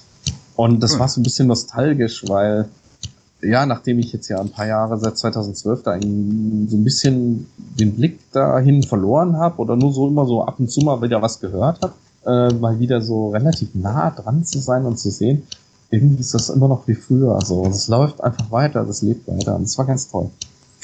Ja. Du hast ja nun das äh, Orga-Team auch wesentlich unterstützt. Hast du irgendwas vom, von der Wikimania selbst mitbekommen? Ja, ja, schon. Also ich habe ja äh, während dem Hackathon, diesen zwei Tagen vor der Wikimania Hauptkonferenz, habe ich noch relativ viel mit aufgebaut und gearbeitet. Aber danach hatte ich ja auch mein eigenes Programm. Ich bin ja Mitglied des Affiliations Committees und wir hatten relativ kurzfristig beschlossen, dass wir uns einen Raum dort organisieren, was natürlich für mich einfach war ne, als Teil vom Orga-Team. Ähm, und dort haben wir dann in der Grundschule einen Raum gehabt, wo wir die Leute eingeladen haben, einfach uns als Affiliations Committee zu besuchen. Da war ich eigentlich fast die ganze Zeit dann. Okay, jetzt musst du erklären, was ein Affiliations Committee ist. Oje, oje, wir kommen aus dem Erklären nicht raus. Es wird eine lange Sendung. ähm, Wikimedia hat, ich sage jetzt mal Hilfsorganisationen. Wikimedia haben wir im Eingangs als wir über Wikipedia gesprochen haben, geklärt, das ist ja alles ehrenamtlich, es gibt ganz, ganz wenig Strukturen, die Community macht sich die Strukturen und Regeln wo nötig selber. Aber es gibt natürlich eine Dachorganisation, eine Stiftung, der das alles gehört, die Wikimedia Foundation. die hat Jimmy Wales, der Gründer von Wikipedia, gegründet. Das heißt, der Wikimedia Foundation gehört einfach alles, was da ist. Name, Logos, Domains und so weiter. Und wir haben davon gesprochen, dass es ja dann noch so eine davon unabhängige Organisation namens Wikimedia Deutschland gibt. Ein Verein, der sich einfach in Deutschland gegründet hat. Eben halt auch, um zum Beispiel die örtlichen Domains wie wikipedia.de dann zu registrieren und zu betreiben. Aber das ist natürlich nicht der Sinn des Vereins, also nur so eine, eine der Aufgaben, die er natürlich auch hatte. Ähm, oder eben diese Zusammenarbeit mit diesem Verlag zu machen, für diese Wikipress-Bände und für die Offline-Wikipedia-DVDs. Und das ist am Anfang einfach so entstanden, weil es gab einfach ein Bedürfnis und dann hat man einfach einen Verein gegründet und dann hat man den Wikimedia Deutschland genannt. Und mittlerweile ist es eben, wie in der Wikipedia auch, sind die ganzen Regeln und Strukturen gewachsen und da kann nicht mehr jeder einfach irgendeinen Verein aufmachen und sich Wikimedia XY nennen. Das wäre eine Markenrechtsverletzung der, der Wikimedia-Marke der Stiftung. Und deswegen braucht es da Strukturen und Regeln, wer da was darf und welche Organisationen sich da wie oder welchen Umständen wie nennen dürfen und wie inwiefern die dann mit der Wikimedia Foundation verbunden sind. Darum kümmert sich das Affiliations Committee. Also solche Organisationen nennen wir ganz allgemeinen Begriff Affiliations. Ja? Also es gibt zum Beispiel mittlerweile Benutzergruppen, es gibt eben diese Landesvereine, die man im Wikiversum Chapter nennt. Wikimedia Deutschland ist also das erste Chapter, das es gab. Wikimedia Chapter, das es gab. Wikimedia Schweiz ist ein anderes und Wikimedia Österreich ist auch eins. Und also die Wikimedia Chapter, die nennen sich Wikimedia und dann halt irgendein Name eines Landes. Womit oder Wiki, Region. Wikimedia auch eine neue, neue Bedeutung für dieses Wort eigentlich eingeführt hat. Chapter sind ja eigentlich Kapitel, dann gibt es Chapter noch bei Rockerbanden und jetzt ist es eine, bei einer seriösen Vereidigung der Begriff für eine Landesvertretung. Ja, also im, im, englischsprachigen Raum ist Chapter durchaus eben, also die Rockerbanden haben das auch nicht erfunden, sondern okay. das, das, das sind, das sind so, so hm, Unterorganisationen, die nennt man Chapter. Gefällt also mir aber gut, ISOF Wikimedia als, als Rockerbande, das ähm, gibt so ein bisschen coolen Touch, wenn man ja sonst immer so eher als Nerd verschrien ist. Also da bin ich bei dir, ja. Und äh, wir haben äh, eben außer also wenn man ja. sich äh, für die Wikimedia Foundation äh, Konstruktion der Organisation interessierte, dann wäre das AFCOM die Seite von denen auf jeden Fall ein guter Start. Ich sehe da auch manchmal nicht mehr durch. Ich finde es sehr interessant, diese Idee mit den Usergruppen. Es gibt da jetzt auch eben nicht nur, nur Landesvertretung, sondern es gibt, glaube ich, auch irgendwo ein, ein äh, LGBT, also Lesben, äh, Schwulen, ähm, jeglichen Geschlechtsverein. Äh, es gibt eine Usergruppe, die sich um, um die Software kümmern will oder die ist in Gründung. Ich weiß nicht genau, wie da der Stand ist. Äh, also es wird der Vielfalt im Wikimedia-Universum auf jeden Fall mehr Rechnung getragen mit, diesen, mit dieser Konstruktion. Und euer Komitee berät dann äh, Leute, die gern eine Gruppe starten wollen, beziehungsweise hilft auch den Gruppen, sich weiterzuentwickeln ja, Kernaufgabe war es eigentlich für uns, also früher gab es nur Chapter und da hieß dieses Komitee Chapter-Komitee, Chapter. Hm. Und äh, irgendwann hat man, hat dann auch das Board der Wikimedia Foundation, Stiftungsrat quasi, der Kuratorium wird es manchmal genannt, ähm, hat irgendwann gesagt, wir brauchen mehr Strukturen, wir brauchen andere Wege. Es gibt viel zu viele Leute, die wollen unbedingt so ein Chapter gründen und das ist relativ viel Aufwand muss keine juristische Person haben, man hat entsprechende Berichtspflichten, weil man darf ja immerhin eine Wikimedia-Marke benutzen und hat relativ weitreichende Rechte und ist ja dann auch gleich für ein ganzes Land oder so oder für eine ganze Region zuständig und da wollen wir Organisationen haben. Wir wollen solche Organisationen haben, aber nur solche, die auch tatsächlich in der Lage sind, äh, diese, diesen Aufgaben auch wirklich gerecht zu werden. Also müssen wir auch andere Möglichkeiten finden, den Leuten Anerkennung zu bieten und eben solche Struktur- und Organisationsmöglichkeiten zu bieten. Und so kamen die User Groups als quasi einfachster Einstieg. Als User Group muss man nämlich keinen Verein gründen. Man braucht einfach nur drei Leute, die sich als Kontaktpersonen äh, dem Affiliations Committee gegenüber melden. Die müssen seit einem halben Jahr ein Benutzerkonto haben, dann müssen die 300 Bearbeitungen haben, jeder. Das sind also relativ geringe Hürden und dann kann man einfach sagen, wir haben, wir sind die Usergruppe XY für den und den Zweck. Man füllt da ein Online-Formular aus und wenn wir da keine Probleme sehen, keine anderen konkurrierenden Benutzergruppen, wo wir dann empfehlen würden, arbeitet doch zusammen oder so, dann wird es automatisch mehr oder weniger genehmigt. Durch den, das Board der Foundation. Das ist, äh, das braucht sogar nicht einmal mehr das Approval von Board der Foundation. Ah, ja. Also du hast gerade was Wichtiges angesprochen. Das FCOM, also diese ganzen Regeln und Anerkennung und so weiter, die macht, das macht das FCOM alles nicht selber. Wir machen, wir sind sozusagen da der Dienstleister des Boards. Das heißt, wir schauen uns die Bewerbung an, wir machen die ganze Due Diligence, wir haben da mittlerweile auch Unterstützung von den Foundation-Mitarbeitern, die uns dazu arbeiten und gewisse Verwaltungssachen abnehmen, die uns zum Beispiel dann darüber informieren, wenn ein Verein eben seinen Berichtspflichten nicht nachkommt und so, damit wir dann Kontakt zu denen aufnehmen und versuchen, das mit denen zu klären. Solche Dinge. Also wir müssen da nicht mehr alle Berichte ständig selber lesen und äh, überwachen und so weiter. Mhm. Aber eben, wenn wir neue Richtlinien äh, entwerfen oder wenn wir eben sagen, äh, Chapter XY, das könnte man jetzt äh, anerkennen, dann schreiben wir eine Empfehlung an den Vorstand der Wikimedia Foundation und die machen das dann. Also die stimmen dann darüber ab. Da gibt es eine offizielle Board Resolution des Wikimedia Foundation Boards. Okay. Bei den User Group ist das ja. aber nicht erforderlich. Ja. Während wir darüber gesprochen haben, ich äh, äh, habe eine gewisse weibliche Seite, das heißt, ich kann Sachen parallel machen, äh, habe ich mir nochmal den Kurier angeguckt und es sind tatsächlich drei Artikel dort zur Wikimania, die alle äh, sehr begeistert sind und die, die wichtigere Seite einer Wikipedia-Artikels ist natürlich immer die, die Diskussionsseite und auch da ist es alle regelrecht euphorisch. Was war denn, was hast du denn gelernt auf der Wikimania? Gibt es irgendwas, was dir völlig neu war? Puh, völlig neu. Das ist natürlich schwierig, ne, wenn man so lange. Oder ein schon, Update ja. äh, für, über etwas, was du äh, lange nicht gehört hast. Hast du ja schon gesagt, Kiwix, aber noch was anderes? Ich war ja hauptsächlich während der Konferenz eben in diesem FCOM-Raum, wo wir die Leute eingeladen haben, vorbeizukommen. Und da mhm. sind noch einige vorbeigekommen. Das hat mich gefreut. Ich hatte nämlich fast befürchtet, da kommt kaum jemand. Es sind aber einige vorbeigekommen und da habe ich natürlich vieles über diese Organisation gelernt und über Gruppen, die es zum Teil schon länger gibt und die schon länger gerne mal Chapter geworden wären und jüngere Gruppen, die jetzt da in die Richtung drängen. Und da habe ich sehr, sehr viel Interessantes gehört, was so in Mazedonien, in Bulgarien gerade passiert, in der Slowakei, über die Esperanto-Gruppe. Da ist einiges in Bewegung. Also, also das fand ich sehr gut es heißt ja, die Wikipedia ist tot oder sie stirbt gerade, aber den Eindruck hast du nicht, dass da die Bewegung sterben würde. Naja, warum die Wikipedia im Moment Schwierigkeiten hat, da würde ich sagen, darüber haben wir eingangs schon, ja, das haben wir eingangs schon angedeutet.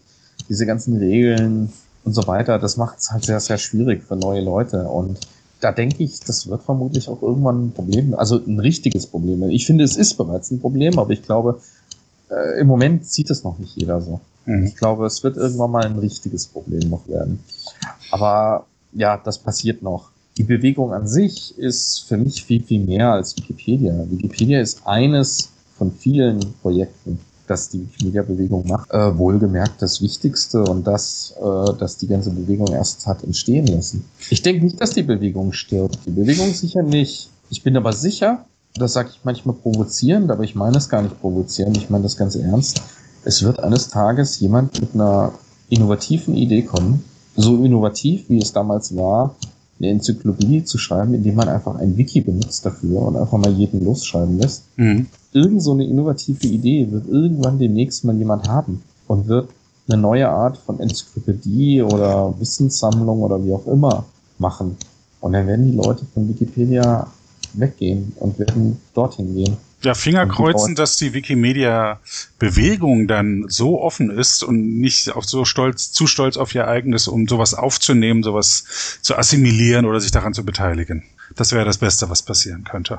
Also ganz ehrlich, ähm, ich persönlich bin überzeugter Wikimedianer und ich, ich fühle mich in der Wikimedia-Bewegung wohl. Mhm. Das habe ich ja auch erwähnt, dass ich gesagt habe, ich bin zwar im Moment überarbeitet, aber ich brauche die Arbeit in der Wikimedia als Ausgleich. Ich bin der Meinung, ich, ich, ich sehe durchaus das kritisch, dass Wikimedianer da dann das Wohlwollen sehen würden. Ich denke schon, dass es zu einem Art Konflikt und zu einem Wettbewerb kommen würde. Und es kann durchaus sein, dass auch irgendwann die Bewegung dann irgendwann nicht mehr existiert. Oder ich sag nicht, kann sein, wenn ich jetzt auf längere Zeit, vielleicht länger als ich noch lebe, schaue, dann wird die Wikimedia-Bewegung irgendwann nicht mehr existieren. Das, das, das muss ja fast so sein. Das ist mit allem irgendwie passiert das so. Äh, da müssen wir uns einfach im Klaren drüber sein. Dass einfach alles irgendwann ist einfach die Zeit vorbei und weil dann Neues, Besseres kommen. Weil dann alles Wissen frei verfügbar ist? Mm, das das wäre der, best, das wär der beste Grund doch, oder? Das wäre der beste Grund, ja. Aber äh, jetzt nochmal drauf zu kommen, wenn also ein besseres Projekt da ist und wenn die Wikimedianer zu stolz sind, also es wird einen Teil geben, ich sag jetzt mal so eine Art Bodensatz oder so, das Fußvolk, ähm, wobei das jetzt nicht negativ gemeint ist, sondern ich meine jetzt mit denen, die sich jetzt nicht äh, persönlich mit Posten und Funktionchen und so weiter ähm, innerhalb der Bewegung identifizieren, sondern die, die halt dabei sind, weil sie es halt gut finden. Und wenn sie morgen was anderes gut finden, dann machen sie morgen was anderes. Mhm. Die Leute, die eigentlich quasi noch frei sind, sozusagen, die Leute, die werden dann relativ schnell einfach abziehen und werden dann was anderes machen. Und Wikimedia würde dann an sehr schnell ein sehr leerer Ort werden. Und die Leute, die sich eben an den Posten orientieren und sich darin ja auch identifizieren, und ich muss dazu geben, dass ich ja selber zu diesen Leuten gehöre, ja, deswegen mache ich das ja so gerne, ähm, weil es mir eben was gibt und weil das mein Ausgleich ist. Ich glaube, dass diese Leute eben sehr, sehr große Schwierigkeiten haben werden, loszulassen. Die werden nicht loslassen können, da wird es einen Kampf geben. Und der wird irgendwann verloren gehen. Mhm. Aber man muss dann nochmal einen Schritt zurückgehen und muss dann sagen, das ist nicht schlimm, weil wenn es ein besseres, größeres, freieres Projekt gibt, und was noch größeres als Wikimedia heute ist, was besseres, dann darf, dann muss Wikimedia einfach auch verloren gehen. Weil es wird ja was Neues wieder erwachsen an der Stelle. Und was, was besser ist. Und unterm Strich, solange wir mehr freies Wissen für noch mehr Leute haben, dann ist alles gut. Ja, dann ist alles gut. Und trotzdem bleibe ich bei meinem Standpunkt, dass es für eine Organisation besser ist, sich öfter mal neu zu erfinden, als sich zu überleben. Ähm, wir gleiten so ein bisschen ins philosophisch ähm, äh, morbide ab. Äh, Gott sei Dank kommt jetzt eine, eine letzte Rubrik für, für diese Sendung, nämlich die Rubrik äh, Veranstaltung. Was, das heißt, was ist im deutschsprachigen Raum in den nächsten Tagen so los? Und äh, wenn ich hier die Liste sehe, äh, die, die ich mir gemacht habe, äh, beziehungsweise aus dem Wikipedia Kurier abgeschrieben habe, äh, man, man, man kann es ja manchmal auch mit Copy und Paste machen, dann äh, habe ich da gute Hoffnung, dass da noch einiges geht. Ja, wir gucken ja auch weit in die Zukunft. Ja. Genau. Und ich habe ja eingangs gesagt, dann lass uns mal die Veranstaltungen sind ja das Wichtigste eigentlich. Genau, dann lass uns mal die Veranstaltung besprechen. Jetzt kommt das Jingle. Veranstaltungen. Und da sind wir wieder und dann habe ich schon das erste, das ist am 5. Juli, da ist das Landtagsprojekt Steiermark in Graz. Das Landtagsprojekt ist ein, ein Projekt, bei dem die Abgeordneten des Landtages ähm, fotografiert werden. Das Ziel ist es zum einen natürlich Fotos von allen Abgeordneten zu haben. Teilweise sind es die einzigen Fotos, die frei von denen existieren. Die wird auch gern in Medien oder im Internet verwendet. Auf der anderen Seite ist es auch eine hervorragende Möglichkeit, dass die, dass die Abgeordneten mit leibhaftigen Wikipedianern ins Gespräch kommen. Warst du schon mal bei einem äh, Landtagsprojekt dabei? Ich war schon beim Land. Ich bin ja kein Fotograf, aber mhm. als Videomacher war ich dann dabei äh, sowohl in äh, Mecklenburg-Vorpommern, in Schwerin, als auch äh, bei einem ganz besonderen Landtagsprojekt, was dann kein Landtag war, sondern europäischer, europäisches Parlament in Straßburg und dort dann Videos gemacht von den Abgeordneten. Also sprich, gerade im Europäischen Parlament ist es noch interessanter, wenn man den Leuten aber sagen kann, macht das einfach mal in allen Sprachen, die ihr beherrscht. Ja? Mhm, kurzes Statement, ja. Ja, genau, wie sie heißen, wo sie herkommen. Mhm. Äh, äh, tatsächlich weiß ich, dass sie in Deutschland durch alle Landtage durch sind, den Bundestag erfasst haben. Mhm. Ähm, Österreich, Schweiz bin ich nicht sicher, ob sie da schon alle jetzt einmal durch hatten. Die rufen dann teilweise selber an, die Landtage, und sagen, wir hatten jetzt neue Wahl, wann kommt ihr denn, um uns zu fotografieren? Ich hoffe, dass sie das nicht tun mit dem Hintergedanken, hurra, wir werden kostenlos fotografiert. Was auf der anderen Seite, wenn halt der Kontakt zu den Wikipedianern das der Preis ist, dann ist es auch okay. Die Wikimedianer haben ja da sehr, sehr großen Spaß. Also beim Bundestag war ich auch dabei mhm. und es ist schon, eigentlich ist es wirklich toll, wenn man einfach mal eine Woche in so einem Bundestag oder im Europaparlament einfach ein- und ausgehen kann, weil man seinen persönlichen Badge hat, weil man da eben mit den wirklich wichtigen äh, Politikern, die einfach vor der Kamera hat, ja, wenn man so mit so einem Jürgen Trittin auch mal so reden kann und so. Das ist, das ist schon toll. Das heißt, so viel ich weiß, sind genug Fotografen da, aber wenn jetzt noch jemand zuhört und Ahnung vom Schminken hat oder einfach mal das Kabel halten will, kann man sich durchaus noch melden. Man kann da kurzfristig noch dran teilnehmen, beziehungsweise es gibt auch Nachfolgeprojekte in, dann in anderen Landtagen, wo man sich beteiligen kann. Nächster Termin, oder 6. Juli, da muss man sich echt zerreißen, das ist einmal Woman Edit in Berlin. Dort treffen sich Frauen und schreiben in der Wikipedia, Neulinge werden eingeführt und das Feedback, was ich so gehört habe von diesen Veranstaltungen, ist, dass es, wenn man halt so einen geschützten Raum hat, äh, nur vor Frauen, dass da tatsächlich Projekte entstehen und auch sich äh, Menschen dann halt trauen, etwas zu machen, die nicht in, in einen Raum gehen würden, wo der Testosteron geschwängert ist. Leider ist es so, dass auch im Wikipedia-Umfeld vorwiegend Männer unterwegs sind und die dann auch gerne, dass da auch Selbstdarsteller da sind, die lange Reden schwingen. Manche äh, kompensieren das ja in den Podcasts machen. ähm, Oder nein. dort genau. Ähm, nee, also da, das tatsächlich für Frauen ist das, äh, schaut euch das an, das ist wirklich klasse. Ähm, ähm, ich ver versuche das immer irgendwie zu fördern und bin auch sehr neugierig, wie es klappt und es klappt gut und das freut mich. Gleichzeitig ist am 6.7. der Stammtisch Wien Stammtische sind das, wo die Wikipedianer mal aus ihren Sesseln aufstehen und aus ihren Kämmerlein oder Wohnzimmern rausgehen in die freie Welt und sich in einer Kneipe treffen. Der Stammtisch Wien findet, glaube ich, nicht in, äh, in einer Kneipe statt, sondern in einem Bildungszentrum. Aber was man dort macht, ist einfach mal andere Wikipedianer treffen. Es gehen nicht nur Wikipedianer dorthin, sondern auch mal Leute, die Wikipedianer leibhaftig sehen. Die haben teilweise Anliegen. Ich hätte gern, in dem Artikel steht Quatsch drin oder könnt ihr mir helfen, wie ich da äh, Informationen unterbringe oder könnt ihr mir beibringen, wie es geht. Äh, aber eben auch Austausch unter den altgedienten Neulingen, äh, was so abgeht und äh, woran man gerade schreibt schreibt und aber auch Themen. Und man trifft dort interessante Leute. Ich habe mir von äh, beim letzten Stammtisch, bei dem ich war, äh, ging es um den Jugoslawienkrieg, was ja eine sehr komplexe Sache ist. Und dann mal jemand da zu haben, der da wirklich Bescheid darüber weiß, ist super interessant. Und ein anderes Thema war irgendein theoretischer Physiker. Ich habe es jetzt nicht mehr im Kopf, worüber da gesprochen werden. Also Stammtische hm, gibt es im ganzen deutschsprachigen Raum gut verteilt. Es gibt auch eine Übersichtsseite. Ich pack den Link mit dazu. Äh, geht mal ruhig dahin. Findet übrigens dieses Mal tatsächlich in einem Café, Restaurant, ah, ja. Schönbrunn statt. Mhm. Ähm, aber das äh, ändert ja auch wieder. Und in Lochach gibt es übrigens auch einen Stammtisch, also ja. sozusagen mein Stammtisch vor der Tür. Mhm. Wir haben demnächst sogar eigene Räumlichkeiten. Ach, auch. Äh, kommen, wir, kommen wir gleich dazu. Sechs, ähm, 6.7. offenes Fürth-Wiki. Das ist ein Wiki außerhalb der Wikipedia. Ja, auch das gibt es. Gerade für ähm, Orts, ähm, Orts, äh, geschichtlich Interessierte oder die in Orte antreiben wollen, äh, äh, stoßen in der Wikipedia auf Beschränkungen. Die dürfen da nichts Werbliches reinbringen, es darf nicht zu, muss bestimmten ähm, Qualitätsanforderungen entsprechen.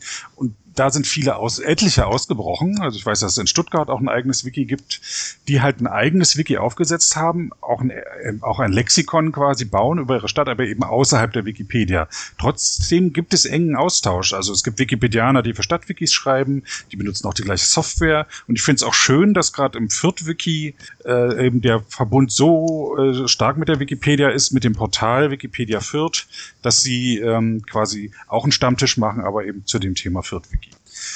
Dann am 7.7. auch drei Veranstaltungen. Zum einen die Wikipedia-Sprechstunde in der Bücherhalle Hamburg. Die, das ist ähm, kein Stammtisch, man trinkt kein Bier, sondern das, ähm, man tatsächlich kann man dorthin gehen, wenn man äh, als Außenstehender eine Wikipedia-Frage, ein Problem oder einen Vorschlag hat, trifft dort auf Wikipedianer, die einem kompetent helfen. Äh, Ähnliches gibt es auch in Berlin. Von anderen weiß ich es noch nicht. In Köln gibt es, glaube ich, auch. Und am 7.7. sind äh, Stammtische in Karlsruhe und in München. Dann am 8.7. Einführungskurs und Editierworkshop Stuttgart. In Stuttgart findet ja im Herbst die Wikicon statt. Die kurzes Wort dazu. Die Wikimania ist die jährliche Konferenz der Wikipedianer der ganzen Welt. Äh, die findet auch weiterhin jährlich statt, wie ich gerade äh, gelernt habe. Es gab kurz Bestrebungen, das nur alle äh, zwei Jahre stattfinden zu lassen. Und die Wikicon ist die äh, Konferenz für den deutschsprachigen Raum. Und die findet, wie gesagt, in Stuttgart statt und dort ähm, läuft jetzt, sich sieht gerade die Stadt warm und es findet ein erster Einführungskurs und Editierworkshop statt, wo man auch lernen kann, wie man die Wikipedia bearbeitet und dann im Herbst, um dann für im Herbst für die Wikicon äh, gewappnet zu sein und auch zu verstehen, worum es da eigentlich geht, wenn dann die Vorträge gehalten werden. Äh, jetzt mal ein bisschen grob ins Grobe gesprochen. Am 8.7. ist auch der Stammtisch Köln und dann am 9.7. Stammtisch in Hamburg und damit haben wir die Stammtische durch. Interessant ist am 9.7. ein Tag im Schmuckmuseum Pforzheim. Das ist, äh, ist eine Reihe, die äh, jetzt schon in verschiedenen Sachen war, jetzt eben im Schmuckmuseum. Da treffen sich Wikipedianer. Es wird vorher mit dem Projektleiter abgesprochen dort, mit den Museen, was man da tun kann. Und die dürfen, was relativ selten ist, dort alles fotografieren bis auf zeitgenössischen Schmuck und private Sammlungen dürfen dort Schmuckstücke aus der Antike bis, bis zur Neuzeit äh, frei fotografiert werden, auch mit Stativ. Und man kriegt, man hat eine sachkundige Anleitung dabei. Das ist eigentlich eine großartige Sache. Das ist ein, man trifft interessante Menschen dort, ähm, also alle aus dem Umfeld von Pforzheim, fahrt dahin. Tatsächlich auch von weiter weg. Ich habe gerade mir die Seite nochmal angeschaut. Man kann immer noch von Wikimedia Deutschland ähm, Bahnticket und Hotel bezahlt kriegen, wenn man da hinfahren will und mitmachen. Äh, eine heiße Empfehlung. Ich selber werde es nicht machen können, weil ich was anderes vorhabe, aber ansonsten hätte mich sowas gereizt. Ich war mal im, im sächsischen Landesarchiv mit. Das war interessant. Ähm, ja was habe ich noch? Äh, den offenen Sonntag Wiki Wedding. Wiki Wedding ist ein Projekt, was sich um den Berliner Stadtteil Wedding kümmert. Und die machen einen offenen Sonntag, was so ähnlich wie die, wie die Sprechstunde ist, äh, wo man sich einfach zusammensetzt und äh, darüber spricht, was, was man äh, an der Wikipedia verbessern kann oder, oder wie man das macht. Das heißt, es gibt wirklich viele, nicht viele, es gibt immer mehr Angebote. Viele, wenn es 100 in der Woche wären, äh, würde ich ja mal sagen, aber es sind zunehmend Projekte, wo man tatsächlich persönlichen Kontakt mit Wikipedianern herstellen kann. Hast du noch irgendwas, was, ist, was steht bei dir als nächstes auf dem Plan an, äh, an Veranstaltungen oder Projekten? Naja, die Wikicon ist natürlich Ehrensache, dass man da hingeht. Mhm. Ich habe ja die 2012 auch in Dornbirn die bislang erste und einzige außerhalb Deutschlands organisiert. Und äh, die Wikicon 2011 in Nürnberg war ja so quasi mit Startschuss für WikiTV. Dort haben wir nämlich die ersten großen flächigen Aufnahmen und so weiter gemacht. Und auch so Interviews und so Sachen. Wäre vielleicht auch mal interessant für dich so. Ging so fast in die Podcast-Richtung zum mhm. Teil. Ähm, ja, wir treffen uns ja eigentlich hier in Lörrach einmal im Monat, in der Regel. Mhm. Wobei letzten Monat haben wir es irgendwie nicht geschafft, aber da war ja auch Wikimania und so. Gab es einen guten Grund. Wann ist denn nächster Treff in Lörrach? Ja, eben, wir haben noch keinen festgelegt. Ah, okay. Ja, ich bin gerade dabei, jetzt meine Möbel zu bestellen, so dass wir dann möglichst bald vielleicht auch unsere neuen Räumlichkeiten nutzen können. Mhm. Dann ist noch Möbel reingestellt und ein Beamer an die Decke geschraubt werden. Der Rest ist schon vorhanden, also renoviert ist, Glasfaser-Internetanschluss liegt, Serverschrank steht, äh, Netzwerkverkabelung wurde eingebaut, so dass es so bürotauglich ist und so weiter. Das ist mitten in der Lörracher Innenstadt, also ganz schräg gegenüber vom Bahnhof, Busbahnhof direkt vor der Haustür. Das, ähm, das heißt, alle Lörracher und die äh, aus der Umgebung, die mit, mit öffentlichen Verkehrsmitteln oder mit dem Auto hinkommen, es gibt demnächst einen Raum mit freiem, schnellem Internet und kundigen Leuten, die einem helfen, Bilder, Fotos hochzuladen, um das freie Wissen zu bereichern oder einem zeigen, wie man in der Wikipedia was reißen kann oder in anderen Projekten. Ja, also man muss dazu sagen, dass der Lörrach-Stammtisch ja aus dem Linux-Stammtisch Lörrach entstanden ist. Mhm. Und irgendwann war nicht mehr so richtig viel, furchtbar viel Linux. Äh, Bedarf da und dann gab es irgendwie, haben wir festgestellt, es sind ja eigentlich eher alles auch Wikipedianer und dann haben wir halt einen Wikipedia-Stammtisch draus gemacht. Mittlerweile ist es so, dass wir so einen kleinen, sehr kleinen, aber harten Kern von Wikipedianern haben und dass wir da vermehrt von Linuxern angesprochen werden. Also wir machen das so irgendwie so beides parallel irgendwie. Und wir haben auch Freifunk jetzt da, diese ah, Freifunk-Community. Cool. Mhm. Und äh, ich hatte diese Räumlichkeiten eigentlich für mich als Büro bekommen, äh, relativ günstig gemietet und ich habe halt gesagt, ich, ich brauche die im Moment zwar eigentlich nicht, aber ich miete die, weil an die Gelegenheit komme ich nicht mehr dran. Und erst eigentlich jetzt im letzten halben Jahr im Laufe der ganzen Renovierungsarbeiten ist eigentlich mehr so spontan die Idee entstanden, äh, eigentlich induziert durch die Freifunker, die gesagt haben, Mensch, es wäre toll, wenn wir noch einen Standort hätten in Lörrach, in anderen Städten schon Leute, die halt irgendwo kleine Büros und kleine IT-Firmen haben, wo man dann Freifunkrouter beziehen kann und so weiter, ähm, wo die dann auch ab und zu mal ihren Stammtisch dorthin verlegen. äh, wenn man sowas auch in Lörrach hätte. Da habe ich natürlich sofort das angeboten und äh, gedacht, ja, warum eigentlich nicht auch so als Bastelecke äh, für, für Linuxer und Wikipedianer? Und deswegen habe ich jetzt auch meine Büromöbelplanung über den Haufen geworfen, dass man das nämlich, da kommen nämlich Möbel rein, die man zur Seite stellen kann, dass man das als Workshop-Raum nutzen kann. Oder die Möbel kann man sonst auch zum Arbeiten äh, in größeren Gruppen nutzen, zum Drumrumsitzen mit Stromanschluss in der Mitte, dass man auch mal mit Lötkolben und sonst was arbeiten kann oder mit eben vielen Notebooks oder was auch immer. Also Leute, wenn ihr mal wieder richtig einen löten wollt, auf nach Lörrach. Mit diesen Genau. optimistischen Worten möchte ich die Sendung beenden. Ich danke dir, Manuel. Ich hoffe, wir sprechen uns in ein paar Wochen wieder. Und äh, dann erzählen wir uns auch, was alles passiert ist in der Zwischenzeit. Bis dahin, alles ich Gute. danke dir vielmals. Ich danke dir vielmals und ich bin sehr gespannt, was äh, da noch so alles kommt. Ne? Ich halte dich auf Ja. dem Laufenden. Und immer schön neugierig bleiben. Das war eine Episode des Podcasts Wiki Stammtisch von und mit Sebastian Wallroth. Die Episode steht unter der Lizenz Creative Commons Namensnennung 4.0, abgekürzt CC by 4.0. Diese Lizenz erlaubt Ihnen erstens, die Episode zu teilen, also das Material in jedwedem Format oder Medium zu vervielfältigen und weiter zu verbreiten. Zweitens dürfen Sie die Episode bearbeiten, also das Material remixen, verändern und darauf aufbauen, und zwar für beliebige Zwecke, sogar kommerzielle. Ich als Lizenzgeber kann diese Freiheiten nicht widerrufen, solange Sie sich an die Lizenzbedingungen halten.